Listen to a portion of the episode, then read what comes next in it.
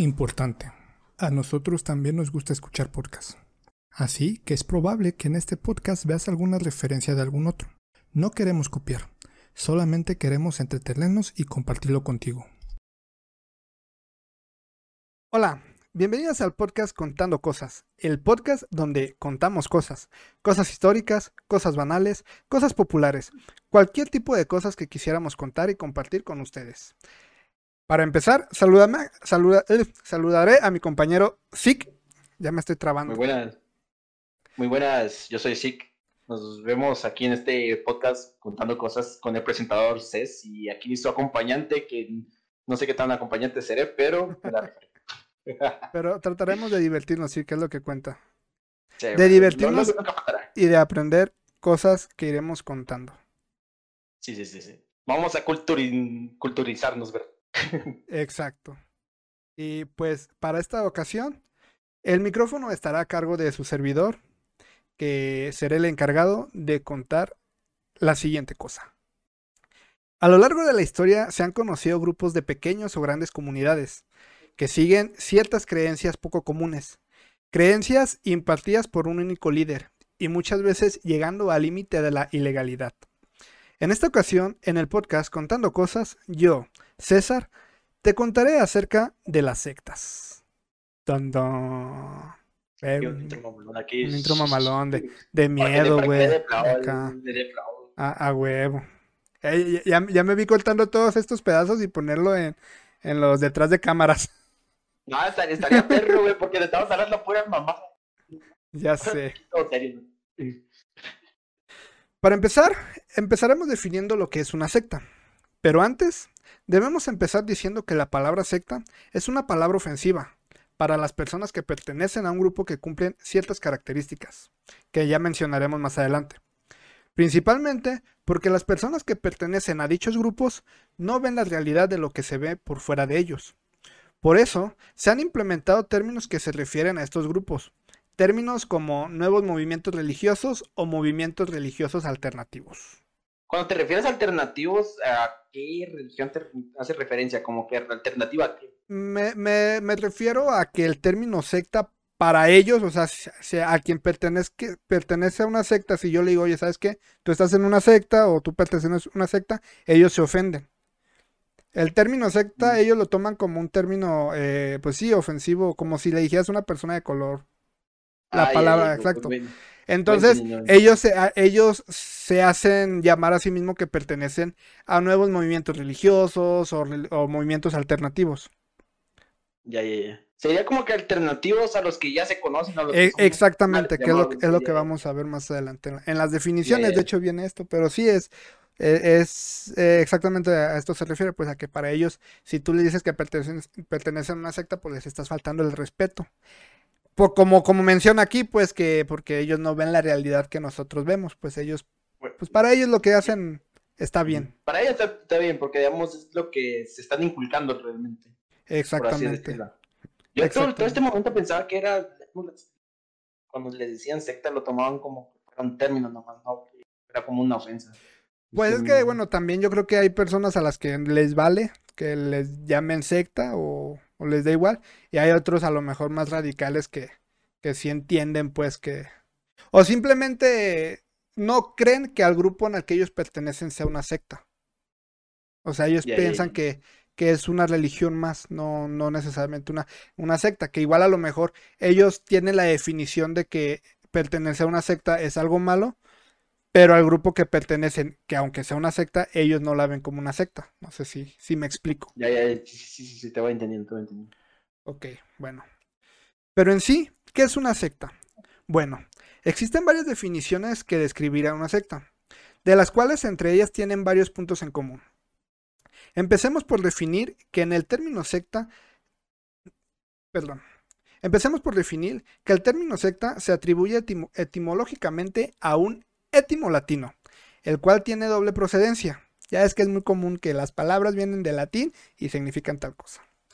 En este caso, por un lado, tenemos los verbos sequor, sequi, secutus y secuta, que se escucha similar, en los cuales su significado es seguir o seguido a, que claramente refleja el seguimiento a algo o a alguien. Por otro lado, esta definición se me hizo importante.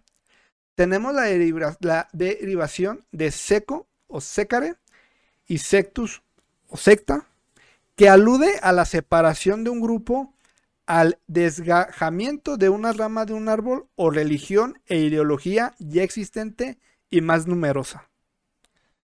Aquí, aquí si te fijas, tenemos dos términos que yo creo que el primero es, es como que claro a lo que todos nos imaginamos cuando pensamos en una secta, que es que siguen a un líder, pues. Pero la segunda se me hace interesante que, que habla que es un, una, una, separación de un grupo ya existente, o sea... de que, no, no, nace de la nada, sino que ya... Exactamente. Exactamente, ya están en, un grupo con su eh, filosofía definida, con lo que siguen, y por alguna extraña razón alguien se separa de, y, toma base eh, ideológicas del grupo que pertenecía y crea otro grupo con las mismas bases, y pues, bueno, a la larga se, se puede convertir en una secta, pues, pero pues sí, no todas empiezan de cero, pues como, como bien lo dice. A mí se me hizo interesante eso, porque, pues, yo creo que la mayoría de las sectas, o bueno, no sabemos bien de dónde vienen y, muchas pueden iniciar de cero o ya iniciar con una base que pertenecían a otro grupo religioso, que no necesariamente fuera una secta y, y pues sí. Sería que si, salen de otro, que se conocerían más y serían un grupo más tendríamos posibilidades de crecer. ¿Puedes repetir eso? Se, se te cortó un poquito. Digamos de que eso de que salgan de un grupo ya mayor sería como que más beneficioso porque llegaría como que el grupo ya es mayor cuando crece, pero ya digamos desde un inicio ya es grande. Entonces si van creciendo más, pues sería un poquito más sencillo que bueno que nazca de cero, tendría que Pues es que depende también de los que pertenecen al grupo ya existente, que tanto sigan las nuevas creencias del que se está separando. O sea, sí, a lo mejor eh, como ya tienes una base, tendrías ya gente que te siga, a que cuando empieces de cero, eh, pues sí, encontrar gente nueva, por así decirlo, que, de plano les tengas que implantar las creencias que tú tengas. Pero bueno, de hecho, en las, en las sectas que tengo que voy a comentar, eh, se abordan todos los tipos de características que vamos a mencionar. La Real, la Real Academia Española nos da otras dos definiciones para el término de secta. Nos dice que es una doctrina particular enseñada por un maestro que la halló o explicó y seguida y defendida por otros. Otra definición que da es la de una falsa religión enseñada por un maestro famoso. Otra de las... si me trago poquito es porque estoy nervioso, así que perdónenme. Otra de las definiciones que encontré por internet es de un especialista llamado Manuel Guerra Gómez, un sacerdote español, doctor en filología clásica, que no sé ni putas qué es eso, y en teología patrística, que tampoco sé ni putas ideas de qué es eso. La cual se me hizo una definición interesante, porque agrega varios puntos que no se han mencionado en las definiciones anteriores. Él dice que una secta es una clave existencial teórica y práctica de los que pertenecen a un grupo autónomo, no cristiano, fanáticamente proselitista, exaltador del esfuerzo personal y, y expectante de un cambio maravilloso, colectivo e individual. El convertir del hombre en una especie de superhombre. Aquí esta definición, si ves, ya como que nos describe ciertos puntos de, los que, de lo que busca una secta. Eh, menciona, menciona como que una, un trato de superioridad. Exacto, o sea, menciona, menciona que te van a ofrecer eh, mejorar, a, mejorar, una versión mejorada de ti mismo. Y que eso va a ayudar a no solo a ti mismo, sino al entorno que te rodea. Exalta, pues bueno, como, como menciona aquí, exalta el esfuerzo personal eh, que, que tú estás destinado a hacer, o sea, o a dar y pues se basa en, la en, lo teórico, que es la creencia que te dicen, y la práctica, que es lo que tienes que hacer para que esa creencia suceda. Lo que dice que esa creencia va, a pasar, suceda. No sé si... ¿Alguna duda, señor compañero? No, sin ninguna duda, pero está, digamos, esa es la, la, búsqueda de la superioridad. Es un tema muy interesante también, de que querer ser como que te dirán, si perteneces a mí, serás un mejor hombre, una mejor persona, nomás solo por pertenecer. Y es como que no se relaciona tanto el pertenecer a algo con ser una buena persona, no es solo... Pues no, pero exactamente esto es lo que te venden. Es el primer objetivo, sentirte que, que vas a hacer una mejor versión de ti misma eh, siguiendo mis, mis consejos en base a mis creencias o a, sí, pues a lo que creo, pues a lo que predico. Sí, sí, sí. Otra ¿Crees que pueden llevar un mal camino? ¿Cómo? ¿Por crees que pueden llevar a un gran mal camino eso? El creer de que... Eh, que el- Es que el problema, bueno, yo ya que ya más o menos tengo una investigación, el problema es que los que pertenecen a una secta no distinguen lo que otros distinguen del bien y el mal. Eh, entonces, muchas veces, o la mayoría de las sectas que yo tengo, hacen cosas malas pensando que, que Son cosas no buenas, pero sí necesarias para lo que su creencia dice que va a ocurrir. No. Entonces, pues sí, es, o sea, todas las sectas es un lavado de cerebro cabrón. Para que tú- mm, un montón de ideas que, que sean tantas que ya ni siquiera pueda procesar. Exactamente, o sea, que no puedas procesar, que no puedas entender y que a lo mejor tengas que confiar en que, pues es que este güey, que es el chingón, porque así lo creo yo, dice que es así, pues así tiene que ser. Por eso, por eso en la, en la, en la definición que nos da la RAE, creo que, no, mentira. No, si la RAE, la primera definición, eh, nos dice que puede ser enseñada por, por un maestro o por un maestro famoso, pues. Que es, que es muchas... eh, Tiene, que tener poder de hablar y darle una idea a las personas así concreta. No es como que se que esté trabajando a cada momento, sino un poder de convencimiento sería casi. Ajá. Tiene que predica- predicar con un ejemplo. Pero ese ejemplo muchas veces es falso y lo que los, los, los seguidores que tiene no lo ven. Entonces se dejan llevar por cómo predica, porque es famoso, porque él vende una imagen eh, poderosa y, y pues sí, las personas que se lo creen pues lo siguen ciegamente. Yay. Prosigue, prosigue. Otra definición interesante es la que nos proporciona Pilar Salas Rullana. Ese apellido culero para pronunciar con todo respeto, Pilar, si nos escuchas. Una política y escritora española. Ella apunta a una definición más sociológica. Esta definición está interesante. En la cual define a una secta como a un grupo convencional de gente que participan de las mismas experiencias, aportándoles diferentes factores de seguridad, certeza y afectivo y rigorismo doctrinal, disciplinar y moral. Aquí, en esta definición a mí me, llama la atención que menciona eh, la participación de las mismas experiencias. O sea, muchas veces no necesariamente es a alguien que te llega y te dice eh, hay que creer en esto porque yo lo digo, sino es a mí me pasó esto, a mí también, o yo vi esto, yo conozco esto. Entonces vas conociendo personas que por alguna situación en su vida empezaron a pensar en algo y cuando se dan cuenta que no son las no son las únicas en que pensaron o creyeron eso, pues vas juntando un grupo, ¿no? O sea, y muchas Es veces como así como que a mí se me cayó una vez una, una moneda en el suelo. Yo también. dije, ¿qué es Ajá, o sea, imagínate, no mames, a mí la moneda de 5 se me cayó en tal calle. No, güey, yo también pasé por esa calle y se me cayó la misma moneda. Ah, yo también, no. Y la calle está embrujada, por así decirlo. Y hay un espíritu que gobierna esa calle. Y ya los güeyes que pasaron y, y no sé, a lo mejor había un, un hoyito, un tope que nadie vio y se tropezaron y por eso se les cayó. Y, y ya, como a muchos les pasó, ya empezaron a creer en algo falso. Y, y muchas sectas, bueno, muchos grupos pueden empezar así.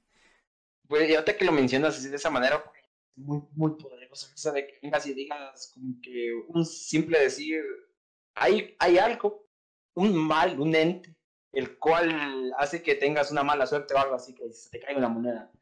Está muy cañón, de, ni porque si una persona se lo cree y lo empieza a tomar como que fuera una verdad absoluta, sería un desmadre que todos empiezan a creer y ya sería una, ¿cómo se llama esto? Un ¿Cómo pensar de que sí es cierto? ¿Cómo, cómo se le llamaría eso? Como que todos piensen que lo que una persona propone sea cierto. Ajá. O no, no Mm. encuentro la palabra. Como un tipo de histeria, por decirlo así. De que Ajá. todos van con el mismo miedo de que venga y vas a, aunque no sea cierto. Ok, pues principalmente se- es como se puede formar una secta, pues con una ideología falsa de alguien o de algún grupo de personas o de alguna creencia, como aquí lo dicen, que por alguna circunstan- circunstancia eh, de la vida empezaron a, a creer en algo, que todas las demás personas lo empiezan a seguir. Está cañón, está cañón. Eh, cañón. Está cañón eso, pues. Eh, ta- es importante decir, eh, bueno, una de, la palab- de las palabras que se repiten mucho, aparte de la religión y, y de la doctrina, pues nosotros que tenemos, o bueno, la mayoría de los que tienen una religión católica, cristiana y eso, la doctrina la, eh, la, la enlazan eh, junto con lo mismo espiritual, ¿no? O sea, lo que quieran creer, el Jesús, la Virgen, eh, escuchan la palabra doctrina y se va a lo espiritual. Pues la palabra doctri- Sí. doctrina, pues en, en, en cierto sentido es un conjunto de ideas, eh, enseñanzas o principios básicos defendidos por un movimiento, ya sea religioso, ideológico y hasta político. O sea, no necesariamente tiene que ser con algo espiritual, pues. Pues entonces, muchas de estas sectas, porque la mayoría de las sectas, pues sí, te, te, eh, te venden un ser supremo o, o- o incluso el mismo eh, Dios que todos conocemos, pero hay otras sectas que no necesariamente se pueden basar en esto para denominarse eh, que son una secta. También se podría llamar esto de doctrina política. Sí, como que es- a qué, qué lado te vas o algo así, dependiendo de cómo te adoctrinaron y así. Exa- exactamente. O sea, la, la palabra doctrina es lo que te enseñaron, de lo que sea, de, de cualquier ámbito de la vida, como decimos, un religioso, ideológico, político. Entonces, pues estas sectas es lo que, lo que es su, su principal herramienta de, de convencimiento, pues adoc- adoctrinar a lo que según ellos quieran a, a sus seguidores. Con las definiciones ya mencionadas anteriormente, podemos definir ciertos puntos que un grupo puede tener para ser definido como una secta. El primero es que son grupos pequeños, por lo regular, o por lo menos así empiezan. Son grupos que siguen a un líder que puede ser famoso o no. Son grupos que entusiasman a la gente por una mejor versión de ellos mismos y de su alrededor, como habíamos mencionado. Sus seguidores siguen ciegamente a su líder sin importar opiniones de los demás. No importa si la opinión es un hecho comprobable o una verdad absoluta. Pueden ser movimientos religiosos y sus seguidores tienen una exclusividad que ellos creen tener. Esto es importante, bueno, como lo mencionaba, o sea, que ellos buscan la superioridad, que ser una mejor versión de ellos mismos, pero hasta cierto punto las personas que pertenecen a estos grupos, si tú no estás dentro, pues como que te ven que no estás a su mismo nivel, ¿no? O sea Sí, que... es, que es como los, los grupos VIP o algo así. de Ajá, Pues es que este, este grupito está aquí, es, es gran, son grandes, aunque realmente no hayan, solo hayan, digamos, una membresía. De que hayan exacto. pagado una membresía y sea por esos tipo de VIP que están. Sí, tienen, está- tienen una falsa superioridad a los demás solamente por, por, por pertenecer a un grupo y es una superioridad que ellos creen tener, no necesariamente eh, es algo verdadero, pues. Y, y también como, como menciona, pues eh, son muy, pues de mente cerrada a las opiniones de los demás, aunque las opiniones sean hechos comprobables, pues que, que te digan, "Oye, sabes que es que lo que tú crees no es cierto o no es verdad por esto y es esto, pues no te lo van a tener en cuenta los que ya de lleno están muy metidos en, en, algún, en algún grupo de estos. podríamos llamarlo los mejores. ¿Los, los mejores que, me- perdón? Los mejores adoctrinados. Los que Sí, ya sí, los que ya de plano- mejor y así machín, literalmente, Sí. pero se mamaron. Sí, o sea, ya de plano los que están, los que es- yo creo que se sienten cercanos a la salvación y dicen es que eh, lo que yo he seguido sí es cierto, aunque no sea cierto, pues, por, por lo Un mismo. paso, un, un paso más y ya estoy arriba de la lista de, de. Exactamente, o sea, ya ahora yo voy a estar mejor que los VIP y los voy a ser superior a ellos y voy a ser más superior a ti que no perteneces a, a mi secta o a mi grupo, pues porque para ellos no es una secta. Así como que pita, pita, cabrón, pita. Yo, yo soy el mejor y me la pelas. Ah, güey. Hay algo que las definiciones y las características que hemos mencionado sobre lo que es una secta no mencionan. Y es un punto importantísimo para que veamos el término de secta como algo peligroso y algo que no es de todo el bueno. Yo creo que este punto es el, el por qué muchos lo ven como algo ofensivo. Y es que a lo largo de las historias han existido, han existido sectas famosas en las cuales por el exagerado fanatismo de sus seguidores a sus ideales o a sus líderes han cometido delitos sumamente escabrosos. Lo peor es que la mayoría de estos seguidores, cegados por sus creencias, no se daban cuenta del mal que estaban ocasionando, mas no hacia sus líderes. Muchas veces de las sectas que hemos conocido a lo largo de la historia o recientemente, eh, se comprueba o, es muy notorio que los líderes saben bien lo que están haciendo. O sea, saben que lo que están haciendo es ilegal o, no está bien. Pero los seguidores no.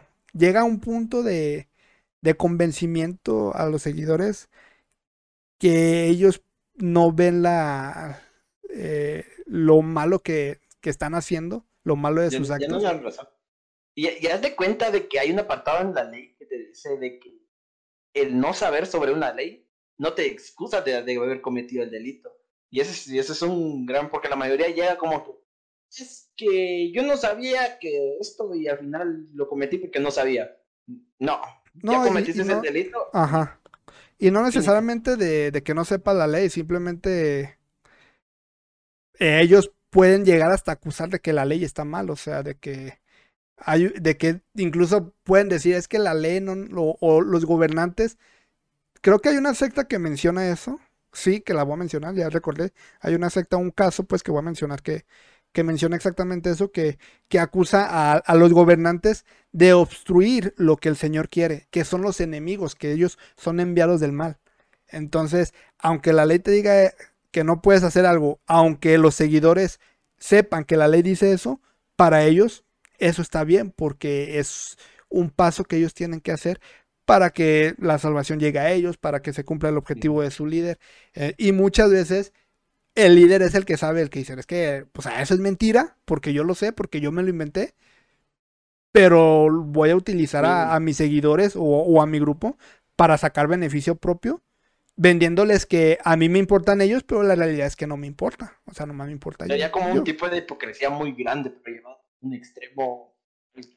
Sí, pero así empiezan las sectas, pues, o sea, y, la mayoría de, los líderes son gente que son muy buena para, para lavar el cerebro, para hablar, para tienen poder de convencimiento. Entonces, cualquier cosa, cualquier cosa que puedan decir, en cuanto haya un güey que se los crea, ya chingaron. O sea, porque ese mismo güey va a conocer güeyes que se puedan creer lo mismo y va a traer gente al grupo y porque ya lo que dice el líder ya tiene un güey que va a decir, es que sí es cierto. Entonces ya a lo mejor va a haber otro que, ay, pues que ya si dos me dicen que sí es cierto, se va a poner a dudar. Y, así va a empezar a, a generar su grupo de seguidores. y es muy, muy peligroso el que te digan, digamos, ¿no, has visto ahí como un video en el Le dicen, eh, hay una cartulina que es color y empiezan a todos, sí, eso es color rojo y todo aquí. El próximo que entren digan que es verde.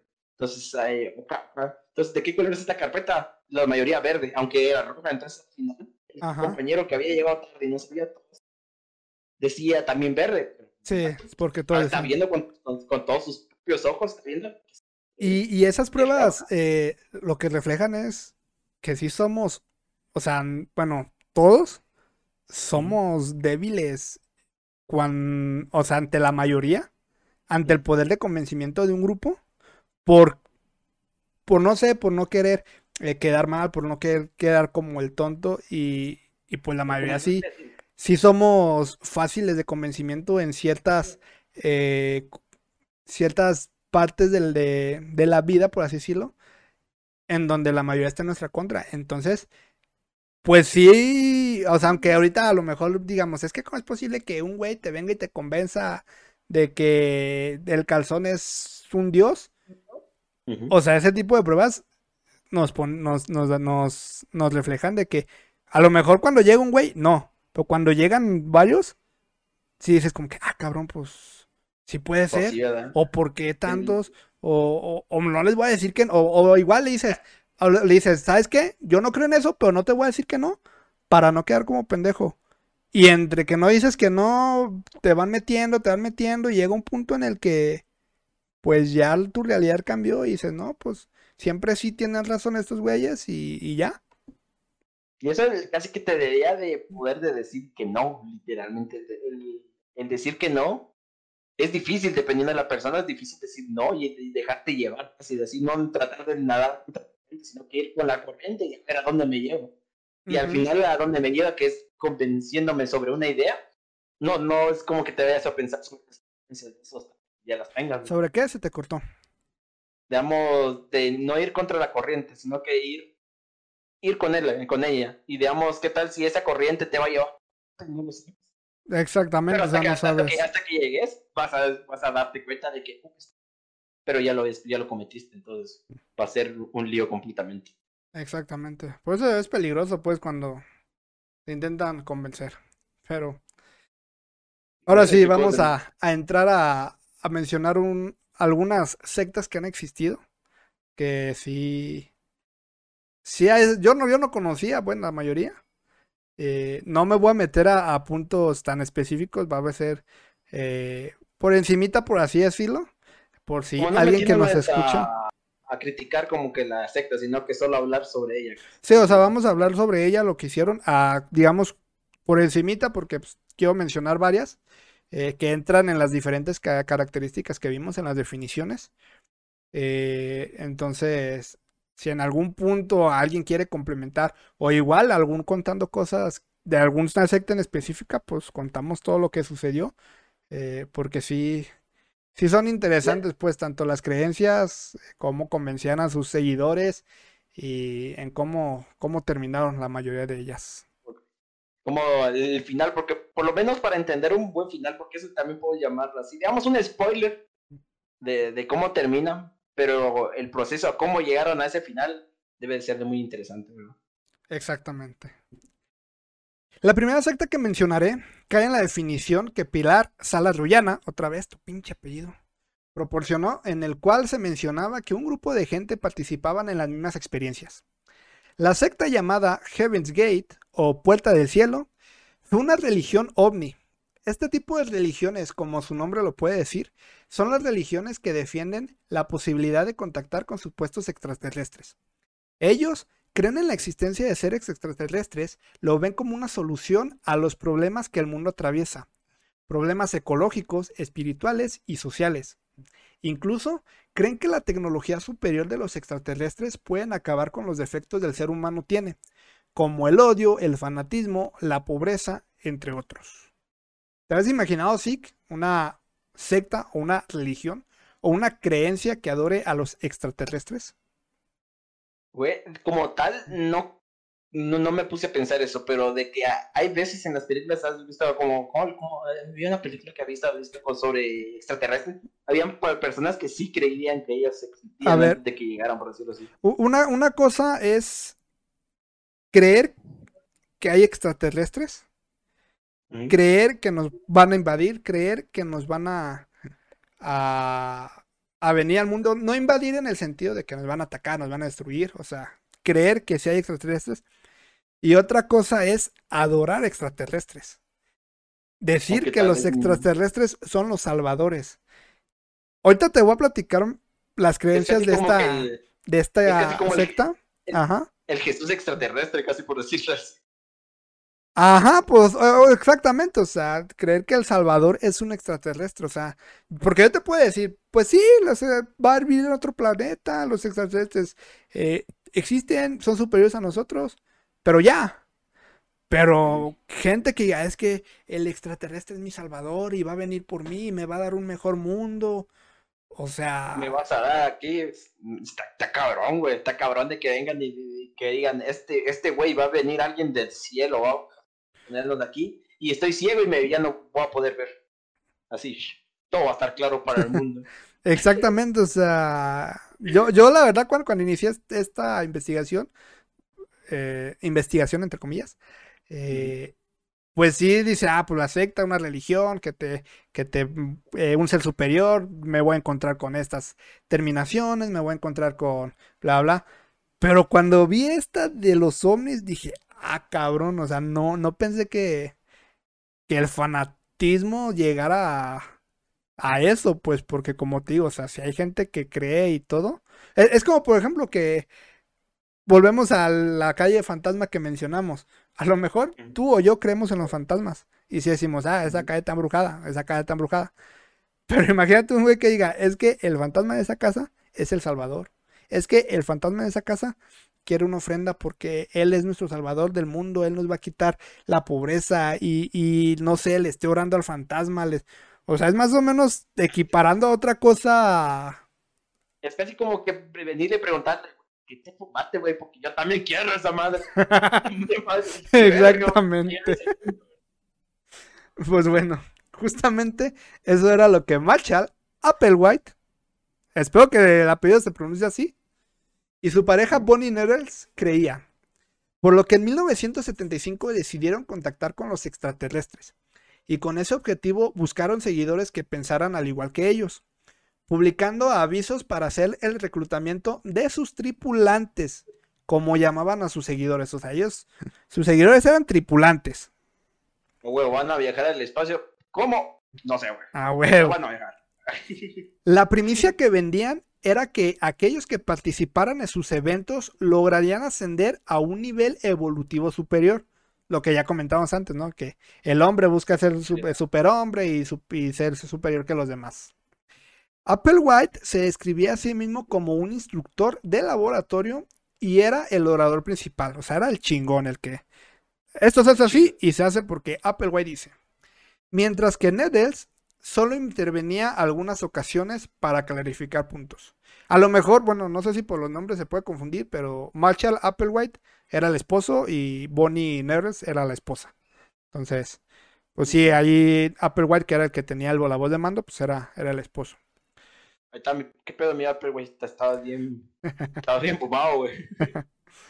La comunicación con sus tripulantes al principio era escasa, ya que solo pedían el número telefónico para poder, poder contactarlos cuando habría alguna actividad. Las creencias de Applewhite se basaban en la teoría de los antiguos astronautas. Guacha en la base de sus creencias, la cual decía que los extraterrestres visitaron a la humanidad en el pasado, depositaron a los humanos en la Tierra y que regresarían para recoger a unos cuantos selectos.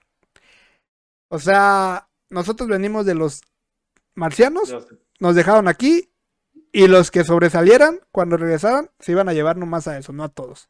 Los de 10.000 de IQ Ándale, haz de, haz de cuenta. Los pendejos de ahí te quedan. Ahí sí, ya te quedas. con la pinche. Ahí está, nos, vemos. Yo me llevo mi, a mi listillo de noticias. A ver, mi, mi humano creó Inglaterra. Órale, vete para acá. Mi hermano creó, creó, Europa. Órale, vente para acá. Mi hermano quedó en Latinoamérica. No, te quedas, güey. Amigo, no, amigo, digamos, el, el vato que se volvió millonario en Latinoamérica Ah, huevo. Este me lo llevo, papá. Este mato entró en modo difícil y aún así salió. Ah, huevo. Checa, chécate esto. ya, ya vimos la base. Pues chécate lo que vendía Applewhite. Applewhite a menudo hablaba sobre extraterrestres usando frases de Star Trek y declaraba que los aliens se comunicaban con él mediante el programa. O sea, Espérate, este, este, digamos, no me sé frases de Star pero voy a decir una, digamos, Star, Star, Wars, digamos, este, casi como que dijeran que estaban utilizando, tú eres la fuerza, digamos, de Star Wars, digamos. Utilizan el término de la fuerza y ahí a web. Eso se comunicaban y ahí está. Los extraterrestres dijeron que había una fuerza y ahí está. La fuerza puede ser dominante aquí. Exactamente, o sea, para nosotros que estamos fuera, se nos hace ridículo. Pero para los que están adentro, sí creen que es la verdad absoluta, güey. Y, es lo, lo, impresionante de las sectas, la, el, enorme poder que desarrollan con sus seguidores, en este caso, sus tripulantes, para que crean esto de que en Star Trek pues se comunicaban los, los aliens con ellos. Bueno, entonces también creen que estos vatos de los que grabaron las películas también creen en eso. Que, ¿Cómo se te cortó? También creerán que esos los vatos que hicieron la película también se comunican con ellos y digan esto en esta película. Pues, o sea, está interesante saber todo eso. ¿Hasta qué punto Applewhite vendía esa creencia? Porque a lo mejor podía vender de que, ah, es que los extraterrestres eh, se conectan a las mentes de los escritores y, a través de los capítulos nos dejan mensajes. O sea, no sé, no sé bien el desarrollo de esta idea. Tal vez puede ser algo por el estilo de que venían, no, es que ellos, los extraterrestres venían y les dejaron el guion de Star Trek. Y ahí fue donde se toda la saga casi. Pues sí, pero, pero está un poco bueno, interesante, slash, es raro, sus, sus creencias, pues. Cuando la secta empezó a llamar la atención por la cantidad de gente que estaba reclutando en sus diferentes eventos, Benjamin Seller, un académico que realizó estudios sobre nuevas religiones, notó que las enseñanzas y creencias de Applewhite y Nettles se centraban en la, en la salvación a través del crecimiento individual y encontró similitudes con corrientes del movimiento de la nueva era. Un movimiento también, digamos, eh, no sé si llegó a ser una secta, pero sí eh, igual de religiosos y creencias de, un cierto grupo. Se volvió muy famoso. Ajá. Se volvió. Pero el punto aquí es que Benjamin, este académico, los comparó con ellos. O sea, ¿saben qué? Tienen las mismas bases, eh, los mismos, sus creencias se basan en lo mismo. Entonces, digo, él declaró que eran los mismos. Más sin embargo, y chécate esto, Applewhite y Nerdes negaron cualquier conexión con el movimiento, ya que lo consideraban una creación de seres humanos. O sea, estos dos grupos tienen la misma base, se rigen por los mismos pensamientos, eh, su, principio, su principio de objetivo es lo mismo, son iguales. No, porque allá lo, allá mm. lo crearon los humanos y acá los extraterrestres. Pero al final de todo, cuando te lo ves la misma mamada, güey, tú lo creas, no tienes mamón, Sí, pero, o sea, ve hasta qué punto... Eh... ¿Hasta dónde lo llevan? Ah, exactamente, hacia, dónde lo llevan de que su movimiento lo están vendiendo como algo que lo creó, pues sí, seres de otros planetas, en lo que ellos creían, pues. Y volvemos a lo mismo, pues que ellos eh, los veían como su salvación, no como, sí, existen y ya, sino como existen y van a venir a, a salvarnos porque es el destino. Y espérate que esto se va a poner, esto se va a poner mejor. Ya recordé varios puntos que tengo ahí y tú dices de que no mames, o sea, está cabrón lo que creían. si digamos, si ya pensabas de que está mal. Se te está cortando un poquito esa parte, sí, puedes repetir. De que decía de que, digamos, si ya pensabas de que esta primera parte de lo que hablaste es ridículo lo que viene después, ¿qué piensas? Sí, te vas a sorprender. De hecho, ya leí un poquito el segundo párrafo, ya recordé lo que es, la siguiente. Y vas a ver lo, raro que sonaba lo siguiente. La secta Heaven's Gate tenía alrededor de 70 seguidores o tripulantes, como ellos se llamaban, a los cuales se les instruía que abandonaran a sus amigos, su familia, los medios de comunicación, las drogas, el alcohol. no mames, estos güeyes no se divertían con nada, eran súper aburridos. las joyas y el bello facial. Para poder creer eh, ya viste, güey, o sea, creían todo eso sin estupefacientes, güey, o sea, todos sobrios, naturales, y eran capaces de creer eso. No, güey, estos vatos ya iban ebrios desde por default, güey, naturalmente. ya lo traían en la sangre. Y chécate esto. También a sus tripulantes, si te fijas, yo, yo, seguí el, yo, yo seguí el concepto. Yo a los seguidores les llamo tripulantes, porque así se llamaban. Yo los respeto. Están todos locos y pendejos, eh, pero los respeto. respetable, respetable. Nombre tripulante. Respeto sus creencias. Bueno, pero entre, vamos, voy a hacer una referencia. Pero entre todos los tripulantes habrá un, ¿cómo se llama esta madre? Un sus, un, un impostor. Pero buena pregunta. ahí, ¿quién fue? ¿Quién, quién fue? ¿Quién fue? ¿Quién fue el que sí trajo alcohol? ah, perro, se trae internet. También a sus tripulantes se les pidió que adaptaran nombres de dos sílabas que terminaran en Odi. Y ve esto, yo no sé cómo intentaba hacer esto. y que tuviera tres letras en la primera sílaba. ¿Sí estás entendiendo el concepto de cómo formar su nombre? Primero tenía que tener dos, dos letras. Dos sílabas. Dos sílabas. La segunda sílaba era Odi, porque tenía que terminar en Odi. Y la primera sílaba tenía que tener tres letras. ¿Cómo haces una sílaba de tres letras? El, el, el di. Bueno, para que no se repitan. De, Odi. Así me voy a llamar, que lo piensas, con, con, conmigo sería güey. Si, casaría así, güey. No, porque tu primera letra, porque no tiene tres letras tu primera sílaba.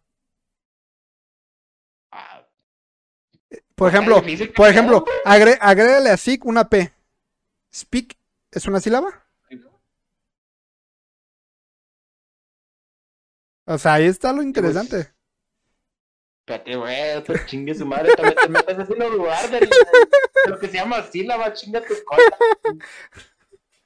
Tenía un ejercicio de que la sílaba era cuando bajara la papada, cuando eh, mencionaras una palabra cada que bajara la papada, era una sílaba. Él sí que está pensando. Por ejemplo, pa, pa, baja dos. Chinga tu cola, otra vas a, vas a llamar a tu Pero, bueno, de, tarea te llevas a investigar qué es una sílaba y cómo sería tu nombre en, en esta secta de Heaven's Gate, ¿va? También los que nos están escuchando ahí escriban en los comentarios cómo sería su nombre eh, para contactar a los ovnis. Ah, huevo. Nombre de tripulante, a huevo. Applewhite. Applewhite también usaba la Biblia como el registro del contacto extraterrestre con la humanidad. Tomaba ideas del libro del Apocalipsis y los desarrollaba sin términos teológicos. O sea, utilizaba conceptos de la Biblia, pero no se metía tanto en la religión. Él le daba su propia interpretación a lo que pues él, él convendría o creería. En vez de decir que viene, es el fin del mundo, vienen los...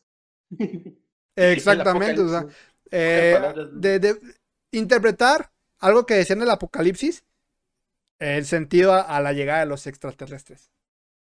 Ahí está el, el perro de tres cabezas. Chique su cola.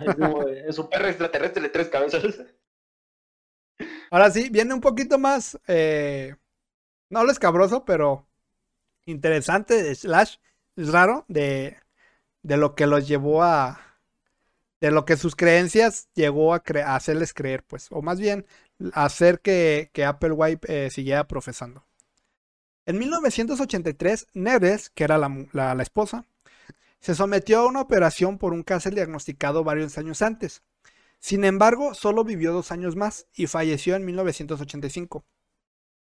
Applewhite le dijo a sus seguidores que había viajado al siguiente nivel, o sea, a su esposa, porque tenía demasiada energía para permanecer en la Tierra y que había abandonado su cuerpo para hacer el viaje.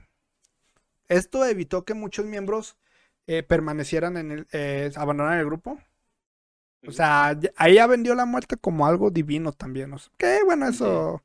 La mayoría de las religiones. Sí, la, mayoría de las religiones. Pero, lo que tengo que decir que el impostor fue el cáncer, güey. El impostor fue el cáncer. Güey, no me tengo que reír de eso.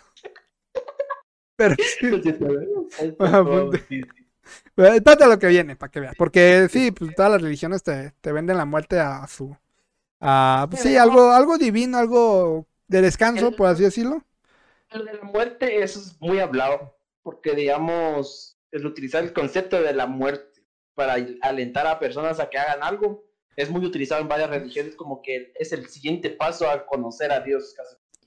Sí, pero más que nada, bueno, aquí en vez de como que decirle, ah, sí, bueno, ahorita, ahorita, espérate, no voy a spoilear. Eh, no la vendió como que, ah, es que te tienes que matar porque así lo dijo el profeta tal, o los, el extraterrestre en este caso, sino que dijo, eh, por, como la religión católica que dice, cuando te mueres tienes el descanso eterno, acá dijo, ah, pues alcanzó pues, la, el siguiente nivel o cosas así, pues, o sea, lo manejó como algo positivo. Más sin embargo, espérame, porque en 1996 el grupo lanzó mensajes a través de videos en los cuales ofrecían a los espectadores una última oportunidad de abandonar la Tierra. Pues en ese tiempo se estaba acercando el cometa Halley-Bopp y Applewhite, ojo, creía que Nettles, su esposa ya fallecida, estaba a bordo de una nave especial arrastrando el cometa y que planeaba encontrarse con ellos. Bueno, no me puedo evitar reír leyendo. Es que está demasiado potente, güey. Le dijo a sus seguidores que la estela los transportaría a un destino empíreo. Empíreo es eh, un conjunto de, de todo lo que... ah, de todo lo bueno, pues, de todo lo bueno que hay en la Tierra, o sea... El, el, el, algo bonito. ajá, algo bonito. Casi por decirlo así. Se me fue el nombre. De los eh, ah, exactamente, eso. Y que había una conspiración, aquí está, que había una conspiración del gobierno para evitar que se hablara de la nave. Eh, esto porque también, eh, bueno, aquí mencionan que, que él supo del cometa Halley-Bob y el gobierno no, no había avisado, pues, que el cometa iba a pasar cerca de la Tierra. Entonces, pues agarró de eso para darle más fuerza a su teoría.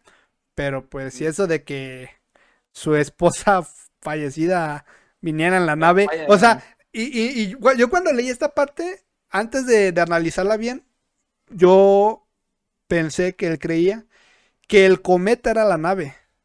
Y no. Eh, la esposa viene en una nave arrastrando el cometa. O sea, es como que el, el carro se te quedó atorado en la, en la calle y un güey que pasó te, te, te da ride y amarra la, la soguita, ya sabes, en la defensa, bajo la defensa. No, imagínate que vaya conduciendo la esposa, güey, y así como que, chuta, me, me, desvié, la luna.